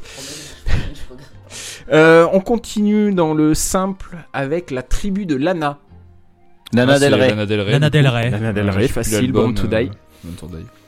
Euh, Sur lequel vous savez, sur lequel vous avez raconté un niveau de conneries. Oh, oh là là, j'étais pas là, quelle tristesse. Bah oui, bah, là, tristesse pour moi. Tristesse pour moi également. hein. Euh, Un peu plus dur. Pressez-les tous. Euh, Squeeze Them All, c'est. Euh, Oui. Oh. Euh, Gilles Snowcat. Bien, You've Been unbox- Unboxing euh, Gilles Snowcat qu'on embrasse Ah, au passage. Les cauchemars. Mais non, c'était bien. Euh, Épisode suivant. Cours mon petit cours. Euh, Woodkid, Ron Boyron. Ah oui. Oh. Oui, très bien, Golden Putain, mais Age. Loïs, il est si fort. Il est très très fort. Attention, ça se corse. TL 423 530 Dillinger Escape 693 Plan, LPC. One of Us is the Killer, c'est le morceau instrumental. Ah, t'es trop Bravo. fort. T'es trop fort. Le matin des magiciens. Euh, Flaming Lips. Oui, Yoshimi Battles the Pink Robot. Ah. Euh, Si c'est euh, The Morning of the Magician, euh, c'est le nom d'un d'un morceau. Alors, pour votre gouverne, je décide des titres 5 minutes avant de les publier. Donc, je chante le truc, c'est tout. Voilà, c'est. c'est- Voilà. Pauvre pêcheur. Euh, c'est pas. euh, comment il s'appelle? Architecte? Non, Non, c'est le. Je sais- non. c'était un épisode d'une personne qui n'est pas là. Donc de- c'est un épisode de Team Lingua Ignota Oui, Oh oui, Sinner Gets Ready. Ah Épisode euh, suivant, con, con, content. Euh, c'est, C'est. euh, euh. Oui, Euh, oui, bravo Pierre. Ah, ah, Happy. Ah, Happy. Je me désole moi-même, ça va faire mal. J'adore. Et euh, le dernier, bravo la post-clope, bravo. Ah, c'était c'est euh, c'est c'est euh, Massive Attack, c'était parce que Cipher Oui, à la oui. fin il a fait euh, Ouais, bravo les victoires de la musique, bravo et il y avait et ça Voilà, avait été oui. bouclé après par JP dans le bêtisier de fin. Ouais, c'est ça. j'avais fait une j'avais récupéré un sample de Massive Attack et j'avais mis ses paroles dessus. Ouais. Et oui, Pour faire d'autres éditions de Bon, ce jeu, hein, c'est le meilleur Mais, jeu. Ah ouais, tu vois, par exemple, et mon préféré, mon petit préféré, c'était Riff sur Yvette pour Covette. oui. voilà, c'est pour ça. Euh, c'est merci, euh, merci pour le compliment sur ce jeu et bravo. Je pense qu'on peut tous euh, s'accorder pour dire que euh, le grand gagnant ce soir c'est euh, Loïs. C'est gentil, merci Yes. beaucoup. Je voudrais remercier mes parents qui ont toujours cru en moi. On tourne le disque et on passe à la phase B si vous le voulez bien. Et on va attaquer avec ce chef-d'œuvre qui est The Musical Box. Et euh, donc je ne vais pas donner la parole à Erwan maintenant. Et c'est JP qui va commencer s'il te plaît. Oui, bah on commence avec le, morceau le, plus calme, au moins sur sa première partie du disque. Et, euh, ça fait du bien de, poser un petit coup. euh. Donc du coup, ça équilibre un peu le disque, plutôt que d'avoir que des trucs qui, qui avancent à balle tout le temps. Euh, on a quelque chose euh, avec un petit peu de calme avant. Et vu que c'est un morceau absolument génial, euh, ça, fait, ça fait plaisir de le retrouver là au milieu. Donc c'est le deuxième morceau de Tyrion Nursery Crime en fait. Et, et voilà. Donc techniquement, de toute façon, ça change pas, ça reste du 4. euh, les- enfin, ils sont pas contents eux, d'après ce que j'ai compris, du, du niveau technique de, du disque. Enfin, ils trouvaient que c'était, ils voulaient pas trop le sortir en partie pour ça. Franchement, euh, quand on quand on écoute euh, le niveau des quand on écoute le, le- le niveau des musiciens. franchement, j'arrive pas à comprendre trop pourquoi, mais euh, voilà, c'est un morceau que j'aime beaucoup. Et puis oui, ça va prendre aussi euh, la, note maximum euh, en, en émotionnel, puisque c'est c'est un morceau vraiment que j'adore de, de, de Genesis. Puis en live, euh, en live, elle est chouette, quoi. Donc euh, voilà, j'ai pas grand chose de plus à dire parce que c'est vraiment un grand morceau. euh, c'est un classique, donc euh, voilà. Merci. Euh, Pierre. Euh, oui, c'est un super morceau. Euh, très long, mais vraiment très doux, ça fait du bien, c'est très agréable à écouter. Euh, alors j'ai noté qu'il y avait des passages très entraînants et d'autres beaucoup plus reposés, mais c'est un peu le cas dans tous les morceaux, donc au final, euh, j'ai pas tant de choses à dire que ça, mais euh, ouais, on va rester sur du tout-terrain, j'ai mis très satisfaisant partout. Une jolie blague. 4-4, hein, pour ceux qui ne l'auraient pas. Hmm, Euh, je l'avais pas. Merci. Euh, Clément, tu rigoles, c'est pour toi. Moi, j'espère, j'espère juste que Seb, dans tes notations, euh, tu vas pas mettre 3-4 parce que je pense sinon que tu ferais une syncope. C'est ternaire. Oui. C'est ternaire. Euh, donc, euh, Musical Box, euh, oui, tiré de Nursery Crime, euh, le premier grand morceau euh, de Genesis pour moi. Enfin bon, il y a. Pour moi, c'est le premier morceau à 5 avec le line-up classique. euh, Colin Sackett, Banks Waterford et Peter Gabriel. Euh, pour moi, c'est un 4 au niveau émotionnel, mais un 3 au niveau technique. Euh, c'est, je trouve qu'il est moins bien exécuté que tous les autres. Je sais pas pourquoi. Il y, a, y a des trucs qui me plaisent pas, surtout la batterie et peut-être le chant de Peter Gabriel. Mais euh, sinon, oui, c'est euh, c'est le seul. euh, On parlait de conneries, mais alors là, Non. celle-là, je crois. on non, non, mais je trouve que par rapport au, bon, au- aux, aux quatre autres, je trouve qu'il est, qu'il est moins bien exécuté. Je crois qu'il y a, il y a un truc qui me chiffonne, je ne sais pas sur, sur quoi. Enfin, il y a un petit truc, donc je ne sais pas encore le définir, alors que ça fait 30 ans que je connais le disque. Enfin, pas 30 ans, enfin, enfin 15 ans que je connais le disque, mais 30 ans que je l'ai en visu. Mais euh, Musical Box, euh, il y a eu des versions supérieures après. Évidemment, en tant que fan du Genesis, euh, la version de 77 où il, euh, Collins reprend la fin de Musical Box, donc euh, la- les dernières 3 minutes. Et, euh, mais sinon, il y a un truc euh, qui me chiffote dans ce morceau, donc que 3. Mais technique, c'est 4. C'est... Non, 3 en technique et 4 mais émotionnel. Voilà. Merci. Euh, Loïs. Ouais, un petit morceau, ça alterne des moments un petit peu plus calmes, des moments où ils remettent un petit peu de, de charbon dans la machine. C'est un bon titre qui, je trouve, euh, permet aussi de, de, entre guillemets, calmer le jeu. Mais comme j'ai dit, il y a des alternances, mais ça calme un peu. Sachant qu'on est, euh, je trouve que ce morceau, quand on l'écoute, euh, quand on écoute d'une traite l'album, bien sûr, pas comme le vinyle où il y a la, la pause entre guillemets forcée.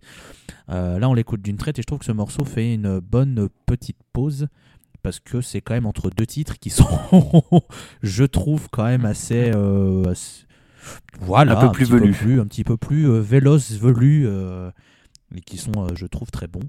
Donc je garde mes notes puisque je trouve toujours que techniquement c'est super bien et qu'émotionnellement euh, c'est au même niveau que les autres. Euh, voilà tout. Merci. Erwan. Moi, j'aime beaucoup ce morceau, alors que euh, je trouve quand le chant arrive, c'est un- c'est une chanson que j'ai envie de jouer au, synthé chat de TikTok là, qui fait miaou miaou miaou parce que quand le, chant arrive, vraiment c'est full miaulement. Le pauvre, le pauvre euh, Peter Gabriel, je le trouve en souffrance moi dans sa façon de chanter c'est terrible. En fait, tu vois, tu disais tout à l'heure, ouais, il se, il se retouche pratiquement tout le temps au chant maintenant parce qu'il déteste sa façon de chanter. Et je trouve qu'il chante comme un gars qui aime pas sa façon de chanter. Et ça me fait un peu mal pour lui. Mais j'aime beaucoup la construction du morceau. Je suis toujours euh, un peu dans ce truc où je trouve pareil par contraste avec les deux premiers. Et ce morceau, il a beaucoup d'alterne, il alterne beaucoup de phases différentes. Mais je trouve que le, le lion est tellement plus naturel dedans. Avant le solo, il y a un revirement d'un dramatisme fou qui est euh, délicieux. Vraiment, c'est euh, coup de théâtre retourné cap virevolté. Je, je- je suis très très fan de, de ce niveau de, de Too Much. Euh, et il y, a un il y a un passage en particulier, j'ai pas noté de timecode, mais où il y a un nouveau tapping que je trouve très cool.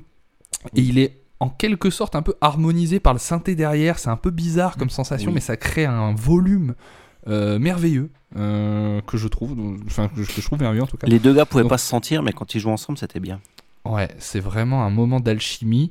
Euh, comme encore une fois, j'ai envie d'en vivre sur des, sur des lives, quoi. Donc un vrai bon morceau de live, un vrai bon morceau montagne russe. Euh, moi, je suis toujours plein soleil au niveau de mes émotions, si on parle de technique. Et euh, voilà, au niveau émotionnel, j'ai cru qu'il allait se rafraîchir un petit peu, mais en fait, il a fait beau toute la journée. Plein soleil et plein soleil, c'est noté. J'ai hâte de voir sa moyenne.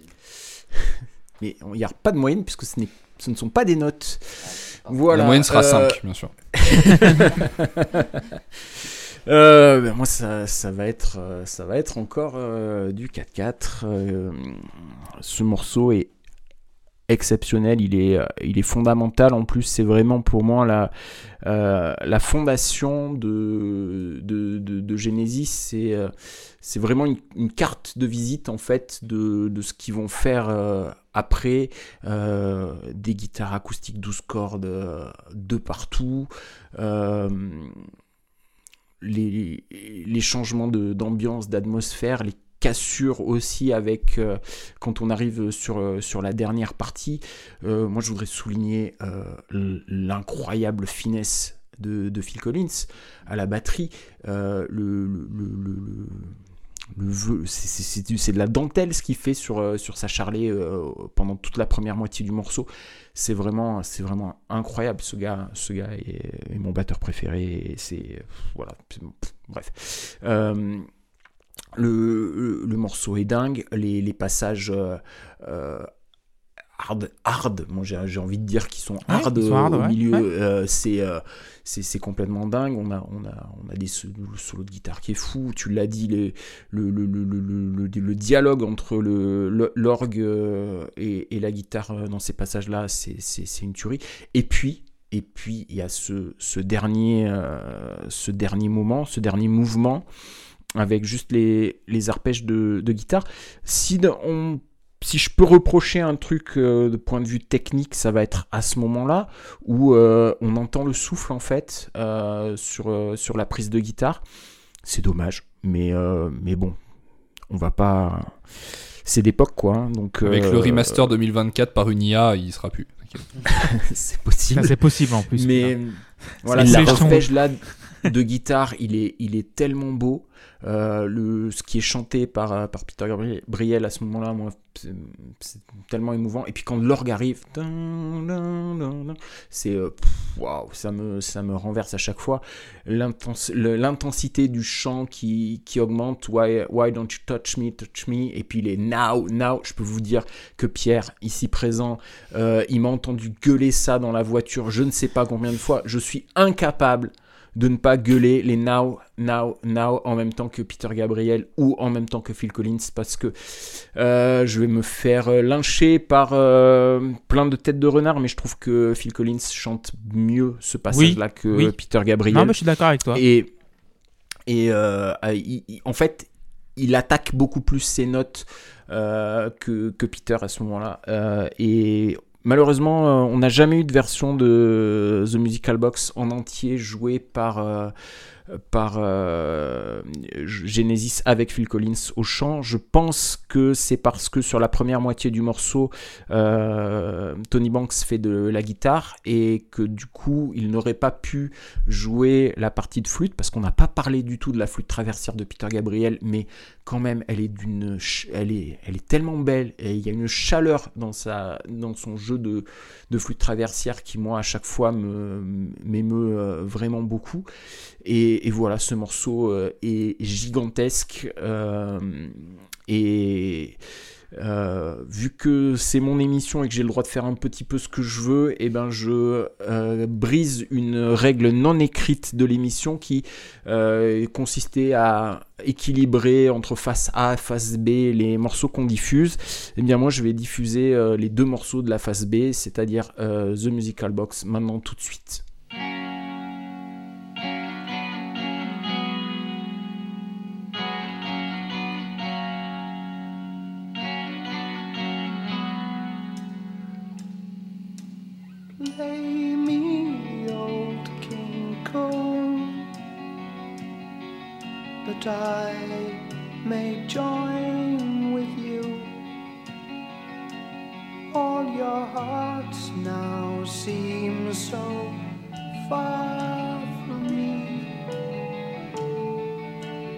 Hardly seems to matter now. And the nurse will tell you lies of a kingdom beyond the skies. But I am lost within this half It hardly seems to matter now. Play me by her song. Here it comes again, again, again, again. Play me by her song.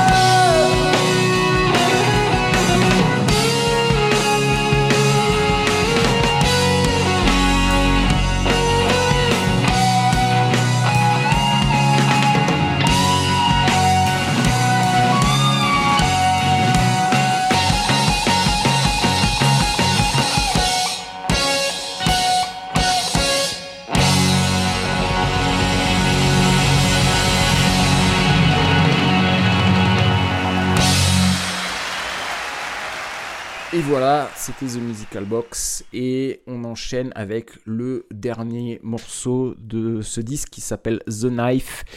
Et c'est la violence. Écoutez, moi, je j'ai pas d'autres mots. Euh, euh, Il y a peu de morceaux violents chez Genesis, mais celui-là, euh, je pense que je pense qu'il est. Moi, il me fait euh, rentrer dans, dans tous mes états.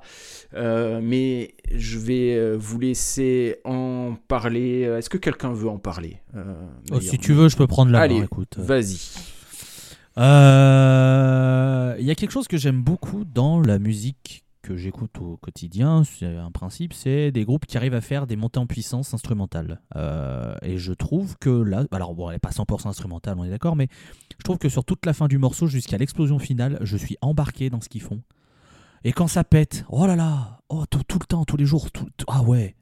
Et tu m'étonnes qu'à la fin, t'as le public qui, hurle de, de joie, ça fait un, t'as, t'as le final qui arrive. Je trouve que ça, Ouais, bah je comprends pourquoi tu termines là-dessus en vrai. Je comprends pourquoi t'as as cette fin, ça monte, ta ta pam pam pam, mais putain, tu, tu lâches tout sur la fin de, de, de The Knife. Euh, non, franchement, c'est un, su- c'est un très très bon titre, c'est un super titre. Euh, je garde de- toujours les mêmes notes, mais ouais, non, c'est tu, tu termines là-dessus, euh, ouais, t'es content d'être venu. Merci. Euh, JP. Ouais, je pense, ouais, c'est vraiment le titre peut-être le plus euh, le plus furieux de- qu'ils ont fait. Euh, Il y a des morceaux où il y a des passages un peu furieux et tout ça, mais des trucs vraiment euh, furieux comme ça sur quasiment tout le morceau, il y- en a très peu chez eux. Je Voire pense pas qu'il y du a tout. Back in New York City et c'est tout. Ouais, ça doit être à peu près ça. Euh, et ce qui est marrant, bon, ça c'est tiré du donc du premier album de Genesis. Oui. Ou le deuxième. Non, le premier. le premier. non, mais en fait, euh, le, le premier, c'est l'album zéro. On l'a toujours dit. Donc, euh, Et euh, et c'était pas ce guitariste-là? C'est-à-dire que le morceau, c'est vraiment euh, c'est un morceau de, de Ant en fait. Hmm. Hmm. Et euh, c'est rigolo de savoir après, vu ce qu'a fait Ant dans sa carrière solo, de se dire qu'il a fait le morceau le plus euh, rentre dedans de, de Genesis, vu que lui, il est plutôt sur des trucs très calmes. Ah oui. Donc euh, voilà. Euh, et, ben, ben, et puis Steve Hackett ben, s'en donne encore joie là. hein. Du coup, on lâche les chevaux. Donc c'est ouais, c'est un grand, grand, grand morceau. Ça doit être peut-être mon morceau préféré de, de Trespass. Euh, avec le morceau d'ouverture, je dirais. pas Stagnation. Ah ouais. Non. Et donc euh, voilà, moi super titre, euh, ça va, ça va prendre la, le- la compétence max partout parce que c'est un super final. C'est, vraiment galvanisant comme on dit. Et euh, ouais, voilà, comme morceau de fin, c'est super quoi. C'est, ça, ça monte vraiment en puissance. euh, non, vraiment un super titre. Donc euh, voilà, 4-4, euh, nickel. Merci. Clément. Euh, donc The Knife, euh, dernier titre, donc Trespass. Et euh, quand j'étais petit, donc quand j'ai découvert l'album quand j'avais quoi 14-15 ans, quand il était dans la discothèque de mes parents, c'est le seul morceau que j'écoutais du disque.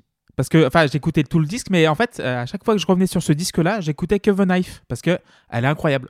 Euh, euh, évidemment, tu as dit euh, JP que c'était un autre guitariste, et c'était aussi un autre batteur sur la version studio. Il n'y avait pas Phil Oui. Collins. C'est vrai. C'est vrai. Donc, euh, Collins, il, il élève tout ça à un niveau stratosphérique. Il y a un moment où il y a le moment où il y a un sifflet, où là, il, Oui. il est complètement euh, hors, euh, hors du temps. Collins, il est incroyable. La guitare à 4 il est, il est fou. Euh, Banks à l'orgamon, qui j'ai l'impression qu'il a balancé en fait, vu que c'est inspiré par euh, The Nice. Un groupe qui a été fondé par Keith Emerson, qui est devenu euh, organiste de Emerson Lake and Palmer, donc un groupe de prog bien balourd, bah, qui est parfois brillant, mais souvent très très nul. Euh, Non, c'est pas vrai, ils ont fait des super trucs. Ouais, mais souvent très très nul. Enfin bon, c'est mon avis. mais euh, pour le coup, oui, c'est la violence. Je pense que Genesis ne sera plus jamais aussi métal, euh, à part euh, évidemment dans quelques passages. Mais oui, c'est le seul titre sur lequel je reviens assez fréquemment, même maintenant. même en vinyle, même en remaster, même en remaster 2009. Euh, donc oui, 4, 4. Donc, et Peter Gabriel est très très bon dessus aussi. Euh, Erwan. Bah ouais, ouais, très bon morceau. Vous avez euh, un peu tout dit. Très bon morceau pour se projeter dans un monde parallèle où Deep Purple euh, évolue dans l'univers de Oui Oui. Parce que je trouve que vraiment la mélodie de, de l'orgue au départ, Oui, c'est vrai. c'est- Elle est infernale. En plus, c'est là-dessus qu'on retombe à la fin. Et moi, ça me fait crever de rire parce que c'est un merdier incommensurable pendant 3 minutes. Et après, tu retombes sur ce truc. Et c'est très drôle. C'est d'une naïveté. Mais... Et, je dis ça vraiment en positif parce que ça me fait rire au sens où les potards sont tous à fond. Et du coup, on touche un peu à une forme de ridicule que je trouve cool. Donc, j'aime beaucoup ce morceau. Il est vraiment emballant. Il Et moi, j'ai un regret. C'est qu'en fait, euh, Loïs disait c'est une vraie montée en puissance. Moi, je trouve que c'est deux montées en puissance. On a une première montée, on va avoir un petit temps mort et après on va avoir le full merdier. Et il y a un moment où il y a un effet sur la voix, mais qui sort du tréfond des abysses et qui en fait euh, enclenche la, partie où ça va être le merdier. Et moi j'aurais vraiment aimé retrouver ça euh, un, peu en progression sur tout le moment où c'est le bordel. C'est un peu mon regret, je me dis, putain vous aviez l'occasion de mélanger encore plus de saucisses. Et, euh, et du coup, du coup c'est le seul truc que je pourrais retrouver à reprocher au morceau. Sinon, j'aime bien la façon dont on prend la mayonnaise. Euh, c'est presque. Là aussi, c'est bizarre, c'est positif pour moi, c'est presque débile un peu la façon dont ça finit par, euh, par, par- être le, bordel parce que euh, moi, ça me donne un peu la sensation d'être. ils sont forceps, quoi, ils veulent vraiment me lessiver sur, sur ce, sur ce morceau-là. Donc, donc j'aime bien. Je, je trouve beaucoup de fun en fait dans, dans ce titre-là. Et dans ma météo, c'est soleil, c'est soleil partout. C'est une belle journée de février, il fait frais mais beau, voilà. Donc je suis très très heureux. Merci. Euh, Pierre? Oui, euh, alors The Knife c'est très probablement le morceau que je connaissais le plus avant de me plonger vraiment dans ce live. Et bon, j'adore toujours, c'est très puissant, très violent aussi. Là, je regarde les paroles. Bon, déjà rien que le titre, euh, ça annonce la couleur, mais dans le champ lexical, on a violent, fight, euh, die, attends, kill, disease, euh, burned, pas mal, euh, chains, qui est cool aussi, blood, bref, tout, que des trucs sympas. Et euh, bon, voilà, la batterie toujours phénoménale, tout le groupe est phénoménal de toute façon, et au final, je trouve que c'est une super conclusion, donc euh, oui, je vais rester sur du, du 4-4. Bien, moi aussi, je vais faire du 4-4. Ce morceau, je sais pas comment en parler tellement il me met dans tous mes états en fait. Euh, ça parle de euh, comment on peut pas euh, être un dictateur sans faire un bain de sang en, en fait. Et, et du coup, la certaine naïveté euh, dans l'orgue, moi l'orgue, je, le trouve d'une puissance incroyable. La façon dont, il le joue. euh, euh, ce, riff d'orgue, moi, il est dans mes veines, mais euh, je peux comprendre euh, le côté sautillant euh, et, je trouve que ça va bien avec euh, euh, cette histoire de, dictateur euh, qui est euh, bienveillant et qui veut euh, le bien et euh, et euh, le- la liberté euh, pour tout le monde, mais qui envoie, euh, qui envoie les autres se faire tuer à sa place. Et, euh, et, et, et cette phrase, Some of you are going to die, martyrs of course to the freedom I will provide. Certains d'entre vous vont mourir. euh, euh, victimes de la liberté que je vais euh, mettre en place. Je voilà, je, je trouve ça le, le cri de fin quand il fait We have won et bam, bam, bam, bam, il t'en- il t'enfonce des coups de poing dans la gueule. Je, sais, voilà, le, passage central, ah, il, me, il me renverse à chaque fois. euh, quand euh, sur la partie, je pense que c'est sur cette partie-là dont tu parlais, euh, Erwan, l'effet sur la voix, quand il chante We are only wanting freedom, et qu'à chaque fois il rajoute un coup. Euh, il commence avec deux, puis trois, et, et- mais à, à rebours il les rajoute. Euh, moi je sais pas comment ils font pour compter ça, euh, j'y arrive pas. Et puis juste avant que ça parte, le sifflet de Phil Collins, ça part dans tous les sens. C'est Oh, le sifflet, il y a tellement de sifflets dans ce morceau. ah mais j'adore ça, mais ça va tellement bien. Et, et le, le passage Boléro de Ravel, moi il me... C'est voilà, moi je, je, je saute de partout, je, je crie, je hurle, je euh, il- voilà, c'est la violence, c'est la violence à l'état pur. Euh, je, je surkiffe ce morceau. C'est euh, J'a- J'arrive même, même à le préférer à The Musical Box, euh, malgré tout ce que j'ai pu en, en dire de, de, de positif. Voilà, j'ai juste peur d'oublier des trucs, le passage calme au milieu avec la jolie flûte, encore une fois, on n'en a pas assez parlé de cette flûte. c'est euh, voilà, moi je, je- je trouve ça fou. Je j'aurais aimé parce que euh, c'est aussi une des raisons qui a fait que j'ai choisi euh, ce disque. Ce, disque, euh, c'est vraiment ce morceau parce que je sais que vous aimez bien le les, trucs un peu métal qui bougent, etc. Et pour moi, ce, ce morceau, il cochait les cases et donc je suis hyper hyper content de l'accueil que vous lui avez réservé. J'aurais aimé euh, que Luc soit là parce que quand euh, il m'avait hébergé euh, chez lui lorsque j'étais allé voir Genesis, euh, eh bien on avait parlé de, de ce morceau, il l'avait écouté, il l'avait euh, apparemment aimé et donc euh, voilà, je suis, je suis triste qu'il soit pas là, je suis triste aussi que Walter soit pas là parce que elle dit souvent qu'elle, je sais plus exactement sa phrase, c'est mettez-moi un peu de métal dans mon prog ou un truc comme ça. Ouais. Et, et du coup, bah voilà, j'aurais, j'aurais aimé qu'elle euh, son avis là-dessus. J'aurais aimé aussi avoir l'avis de Tim par rapport euh, au, tapping euh, dont on a pu parler euh, sur les morceaux précédents. Bref, voilà, je suis triste qu'il soit pas là, mais je suis très très heureux que vous ayez été là pour ça. Ce morceau, moi, c'est c'est vraiment voilà je peux, l'écouter en boucle euh, euh, le seul truc qui m'emmerde euh, c'est que Peter Gabriel a changé le texte par rapport à la version studio et la version que chantait Phil Collins ce qui fait que je sais jamais laquelle est laquelle et donc je fais toujours un yaourt improbable entre les, les deux versions pour vous dire à quel point c'est grave.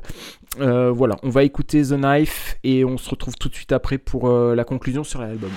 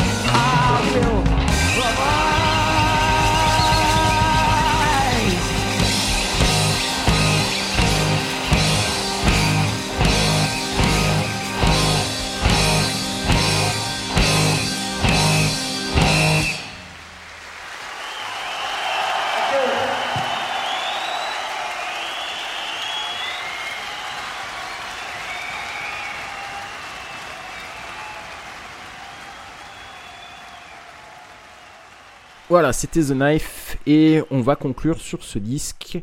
Et si tu veux bien, Clément, tu vas commencer. Ok, euh, alors j'ai un rapport compliqué avec ce disque car c'est déjà le premier album euh, live de Genesis et il est pas, euh, j'aime beaucoup le terme de JP à chaque fois, il est pas aimable au départ. Il est, il est là, mais je pense que Genesis n'a jamais été aussi hard que sur ce disque-là. Euh, c'est vraiment un groupe de, un groupe de concerts, qui genre, euh, comment dire, avec le line-up original qui est pour moi. Le problème, c'est qu'il est très incomplet à mon, à mon goût.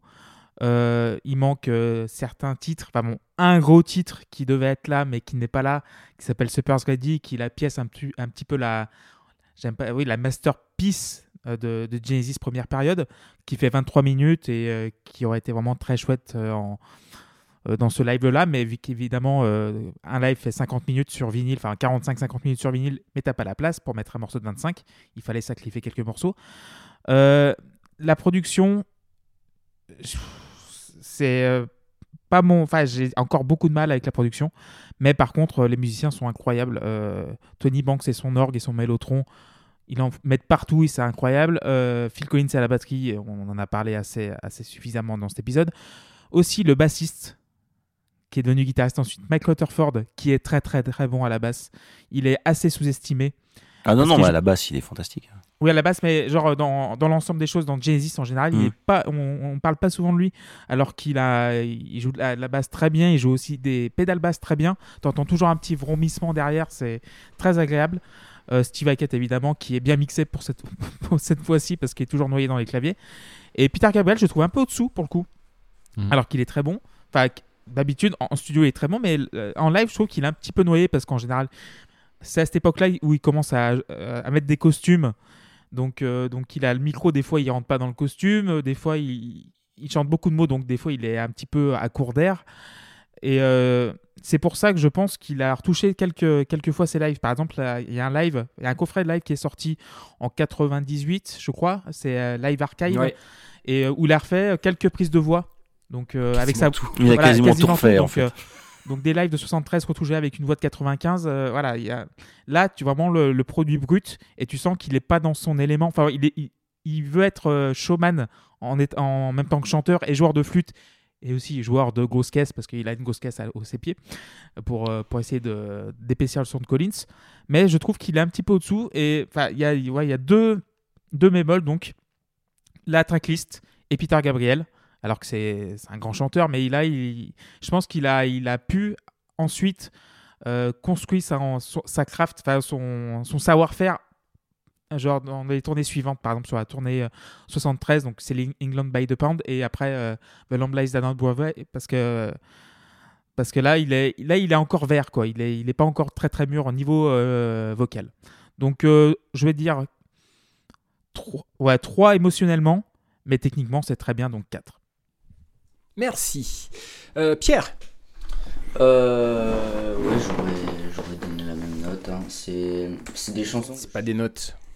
Bah, excusez-moi. Pardon, excusez-moi. Euh, les mêmes compétences. Pardon. Euh, c'est des morceaux que je connais, que j'ai toujours un peu connus en fait, mais que j'ai le sentiment que j'ai pas vraiment pris le temps de les écouter jusqu'à maintenant. Alors que bah, je les connais, je sais pas, c'est bizarre, mais je les connais sans vraiment, euh, sans vraiment y avoir euh, passé du temps. Donc, euh, Elles font partie de ton inconscient parce que tu les as mangées quand t'étais petit. Non, mais c'est vrai. Globalement, oui. mais- C'est. Ouais, enfin, j'aime beaucoup, mais je- c'est pas. Je pense que je préfère la partie 2 de Genesis à la partie 1. Mais oui, là, on, on assiste, euh, on assiste à Phil Collins qui fait des dingueries sur la batterie. On assiste euh, à des chansons euh, qui, sont, qui sont vraiment super. Et je dirais, que c'est un très très bon album. Et oui, je mettrais 4 et 3 aussi. euh. Mais bon, voilà. Merci. Euh, Loïs. Euh, alors, euh, moi, je vais moi je mets une autre euh, notation. Euh, je vais laisser le 4 en technique. Néanmoins, je vais mettre 4 en émotion et je vais expliquer pourquoi. À mon sens, le live, il a a deux utilités. Bon, il y en a plus, mais il a deux principales utilités. La première, confirmer que tu aimes un groupe et te satisfaire avec une offre que tu attends parce que tu les connais. Par exemple, moi, quand je vais voir Earthless, je veux l'autre zinzin disait à Mitchell, il me joue de la guitare pendant une heure, et ben je le vois, il joue de la guitare pendant une heure, j'en suis content. Il y en a qui aiment pas, moi j'adore. L'autre principe du live, c'est putain, je connais pas ce groupe, qu'est-ce que c'est? Ok, c'est génial, je veux la discographie. Par exemple, euh, votre serviteur au Sonic Week l'an passé devant les Big Bird, où je suis sorti et j'ai fait bonjour, je prends le vinyle, merci à tous, c'était formidable et depuis j'adore le groupe. Donc c'est pour ça que je mets 4 parce que à chaque fois que j'écoute ce disque, j'ai eu la même sensation, je parle en, émo- en émotion, je mets le grade supérieur, parce que je suis sorti avec le, même sentiment qui était non mais il faut vraiment que j'écoute, j'ai vraiment loupé quelque chose. Et pour moi ça veut dire qu'ils ont réussi leur travail. Parce qu'ils me donnent envie d'aller plus loin. Ils me donnent envie d'écouter, ils me donnent envie de creuser, ils me donnent envie de voilà de découvrir ce que j'ai pu louper euh, sur la période Gabriel. Et, euh, et en vrai, en vrai de vrai, je trouve que c'est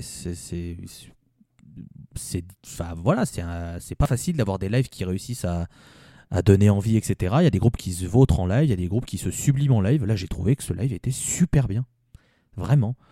Donc, euh, donc, euh, bah, euh, merci de l'avoir proposé, parce que vraiment, j'ai adoré tout ce que j'ai entendu. Vraiment, c'était super bien. Et du coup, bah, il faudra que, il faut vraiment que je me fasse la suite. Du coup, maintenant, enfin, la suite. Disons ce qui est sorti dans le early Genesis, même ce qu'il y a après à la rigueur, mais ça y aura le temps. Mais enfin, voilà. Merci beaucoup. Euh, Erwan. Euh, Qu'est-ce que je peux dire sur ce live Euh, Alors c'est vrai que moi j'ai pas du tout d'affect avec Genesis. hein. C'est pour ça que c'était un peu compliqué pour moi de, de me plonger dans un live 2, euh, surtout aussi ancien, avec tout ce qu'on a discuté de la qualité, de l'enregistrement, du mix, tout ça. D'une manière générale, moi il y a quelque chose que dit Clément qui m'intéresse beaucoup et que je trouve très vrai.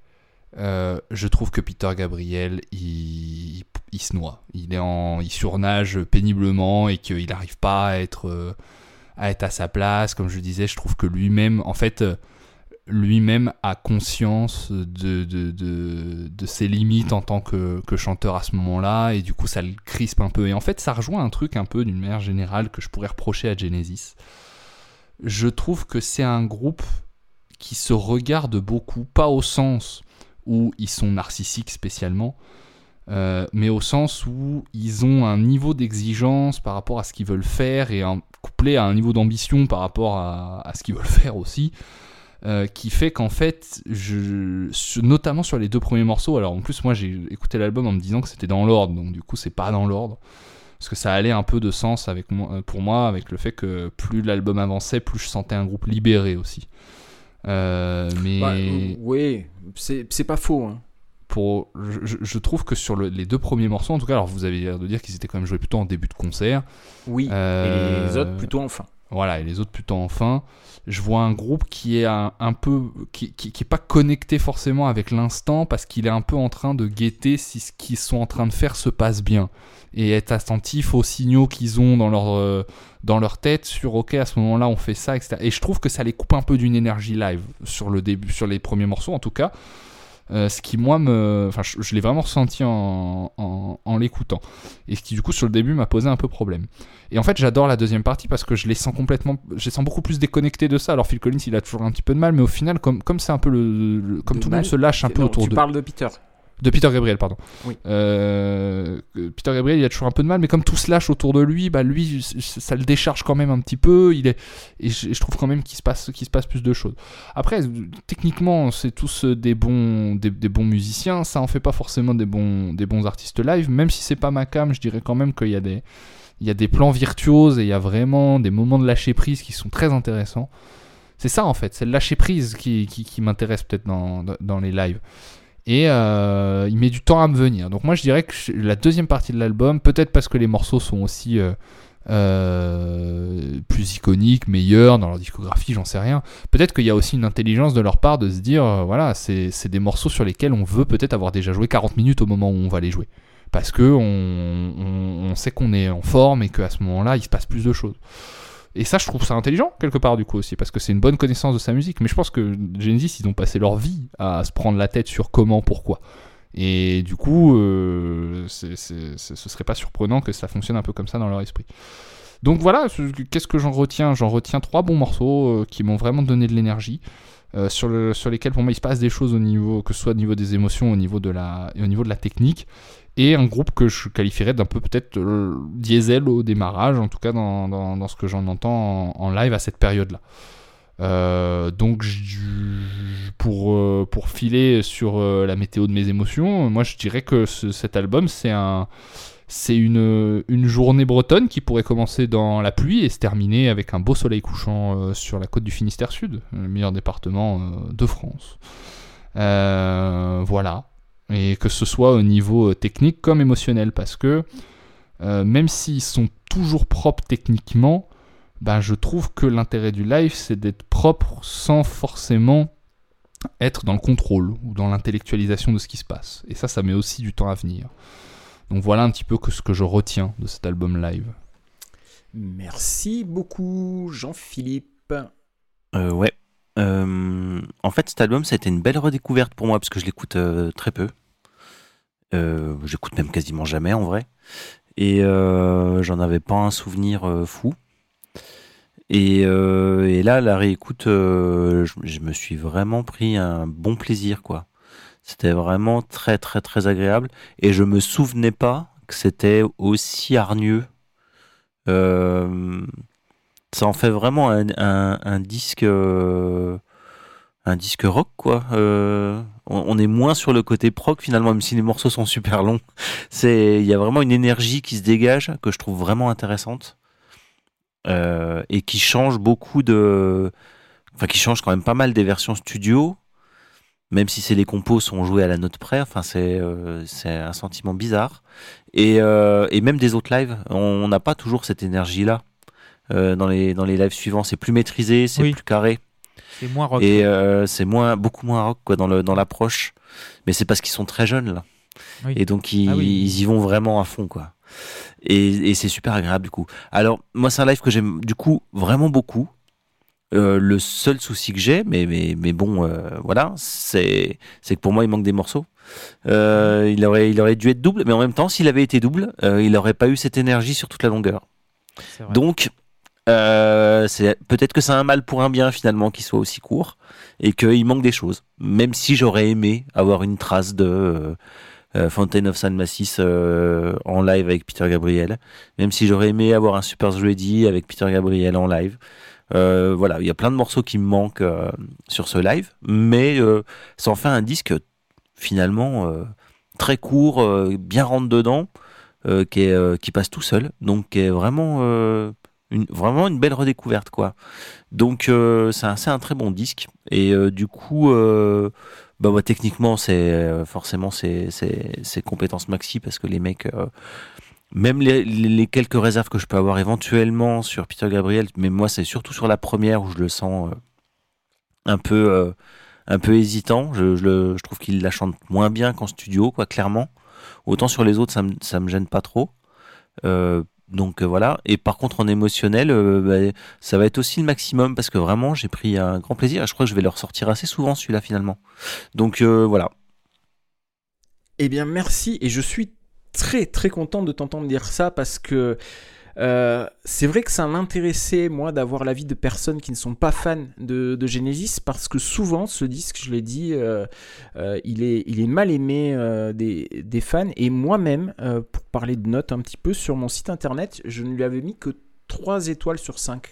En fait. Tu lui avais donné une note Et oui, et enfer. oui, oui, oui. Et, et, et en fait, ce, le, le, le souci principal de ce disque, c'est que je trouve qu'il est jugé par les fans sur ce qu'il aurait pu être au lieu d'être jugé sur ce qu'il est.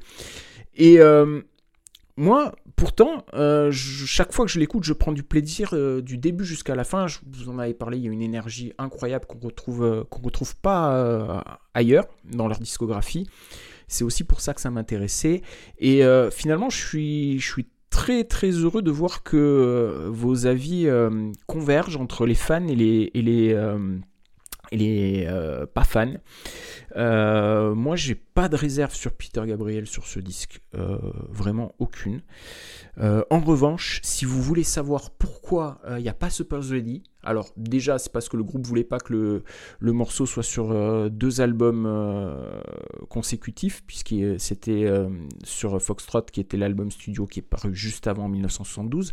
Mais surtout, vous, Bah, ça veut rien dire. Ça veut rien dire, puisque de toute façon, ils ont mis deux titres du live de Foxtrot. Vous tapez... Non, mais ils voulaient pas que ce- leur morceau emblématique de 23 minutes soit sur deux disques consécutifs. Mais surtout, la raison, à mon avis, c'est que à l'époque, ils n'avaient pas baissé la tonalité euh, de la fin du morceau. Vous allez sur YouTube, vous tapez Genesis Bataclan 1973.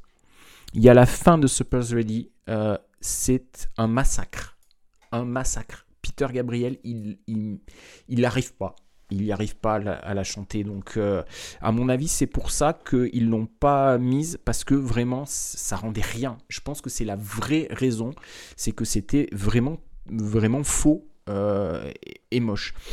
Et, voilà. Et du coup, on a un disque qui est, euh, qui est super, super concis, qui va aller piocher quasiment. Alors évidemment c'est subjectif, mais euh, les morceaux les plus importants de, chacun des, trois disques euh, précédents, même si oui, on aurait pu avoir un, euh, Stagnation ou un Fountain of Salmacis, ou même la phase B Twilight à, la House, qui est, qui un morceau génial aussi, et qui a jamais fini sur, un- sur un disque, bizarrement. Mais, mais ça, ça fait une carte de visite parfaite, moi je trouve, pour ce qu'était Genesis à ce, moment-là. Et euh, si vous avez aimé, ben, vous pouvez aller piocher euh, les trois disques précédents, Trespass, Nursery Crime et euh, Foxtrot, et puis bah, découvrir un petit peu le, les autres morceaux. Il va y avoir des choses beaucoup plus calmes, ça c'est sûr. Mais voilà, moi je suis je ravi vraiment de, de tout ce que vous avez pu me dire et euh, et voilà. Euh, merci beaucoup. On débrief deux secondes, mais alors vraiment deux secondes parce que on a, on a beaucoup parlé euh, de ça déjà en, en intro sur le concept des compétences. Euh, on garde, on oublie. À retravailler. Oui, à creuser. À ouais. peaufiner, je pense. à À creuser. À peaufiner. creuser. Ouais, JP. Oui, je pense que c'est à- c'est pas forcément acheté, c'est à peaufiner, euh, améliorer. Erwan? J'ai aucun avis sur cette question. Aucun avis sur cette l'essentiel, Ce qui question. compte, c'est que vous vous sentiez à l'aise avec ce que vous proposez de faire. Je m'adapterai à tout. Très bien. Travail Euh, encourageant doit continuer les efforts juste rajuster les niveaux de. L'écart entre niveau satisfaisant et maîtrise euh, fragile. Ouais. qui est peut-être. Ouais, ouais. Ok. Ok, ok. Eh bien, merci beaucoup. Euh, voilà, c'était la Postclop épisode 102, consacré donc à l'album live de Genesis. Nous nous retrouverons très rapidement pour le prochain numéro qui sera consacré pardon, à Continuum de John Mayer, un album proposé par Tim qui donc du coup euh, devrait être là. Euh, en attendant, euh, merci Clément, merci JP, merci Loïs, merci Pierre, merci Erwan, Merci Tony, merci Mike, merci Steve, merci Peter et merci Phil. Une bise à Walter, à Tim et à Luc. Merci à vous de nous avoir écoutés et comme disait PPD, à ciao, bonsoir. Salut. Ciao. Ciao Salut Au revoir.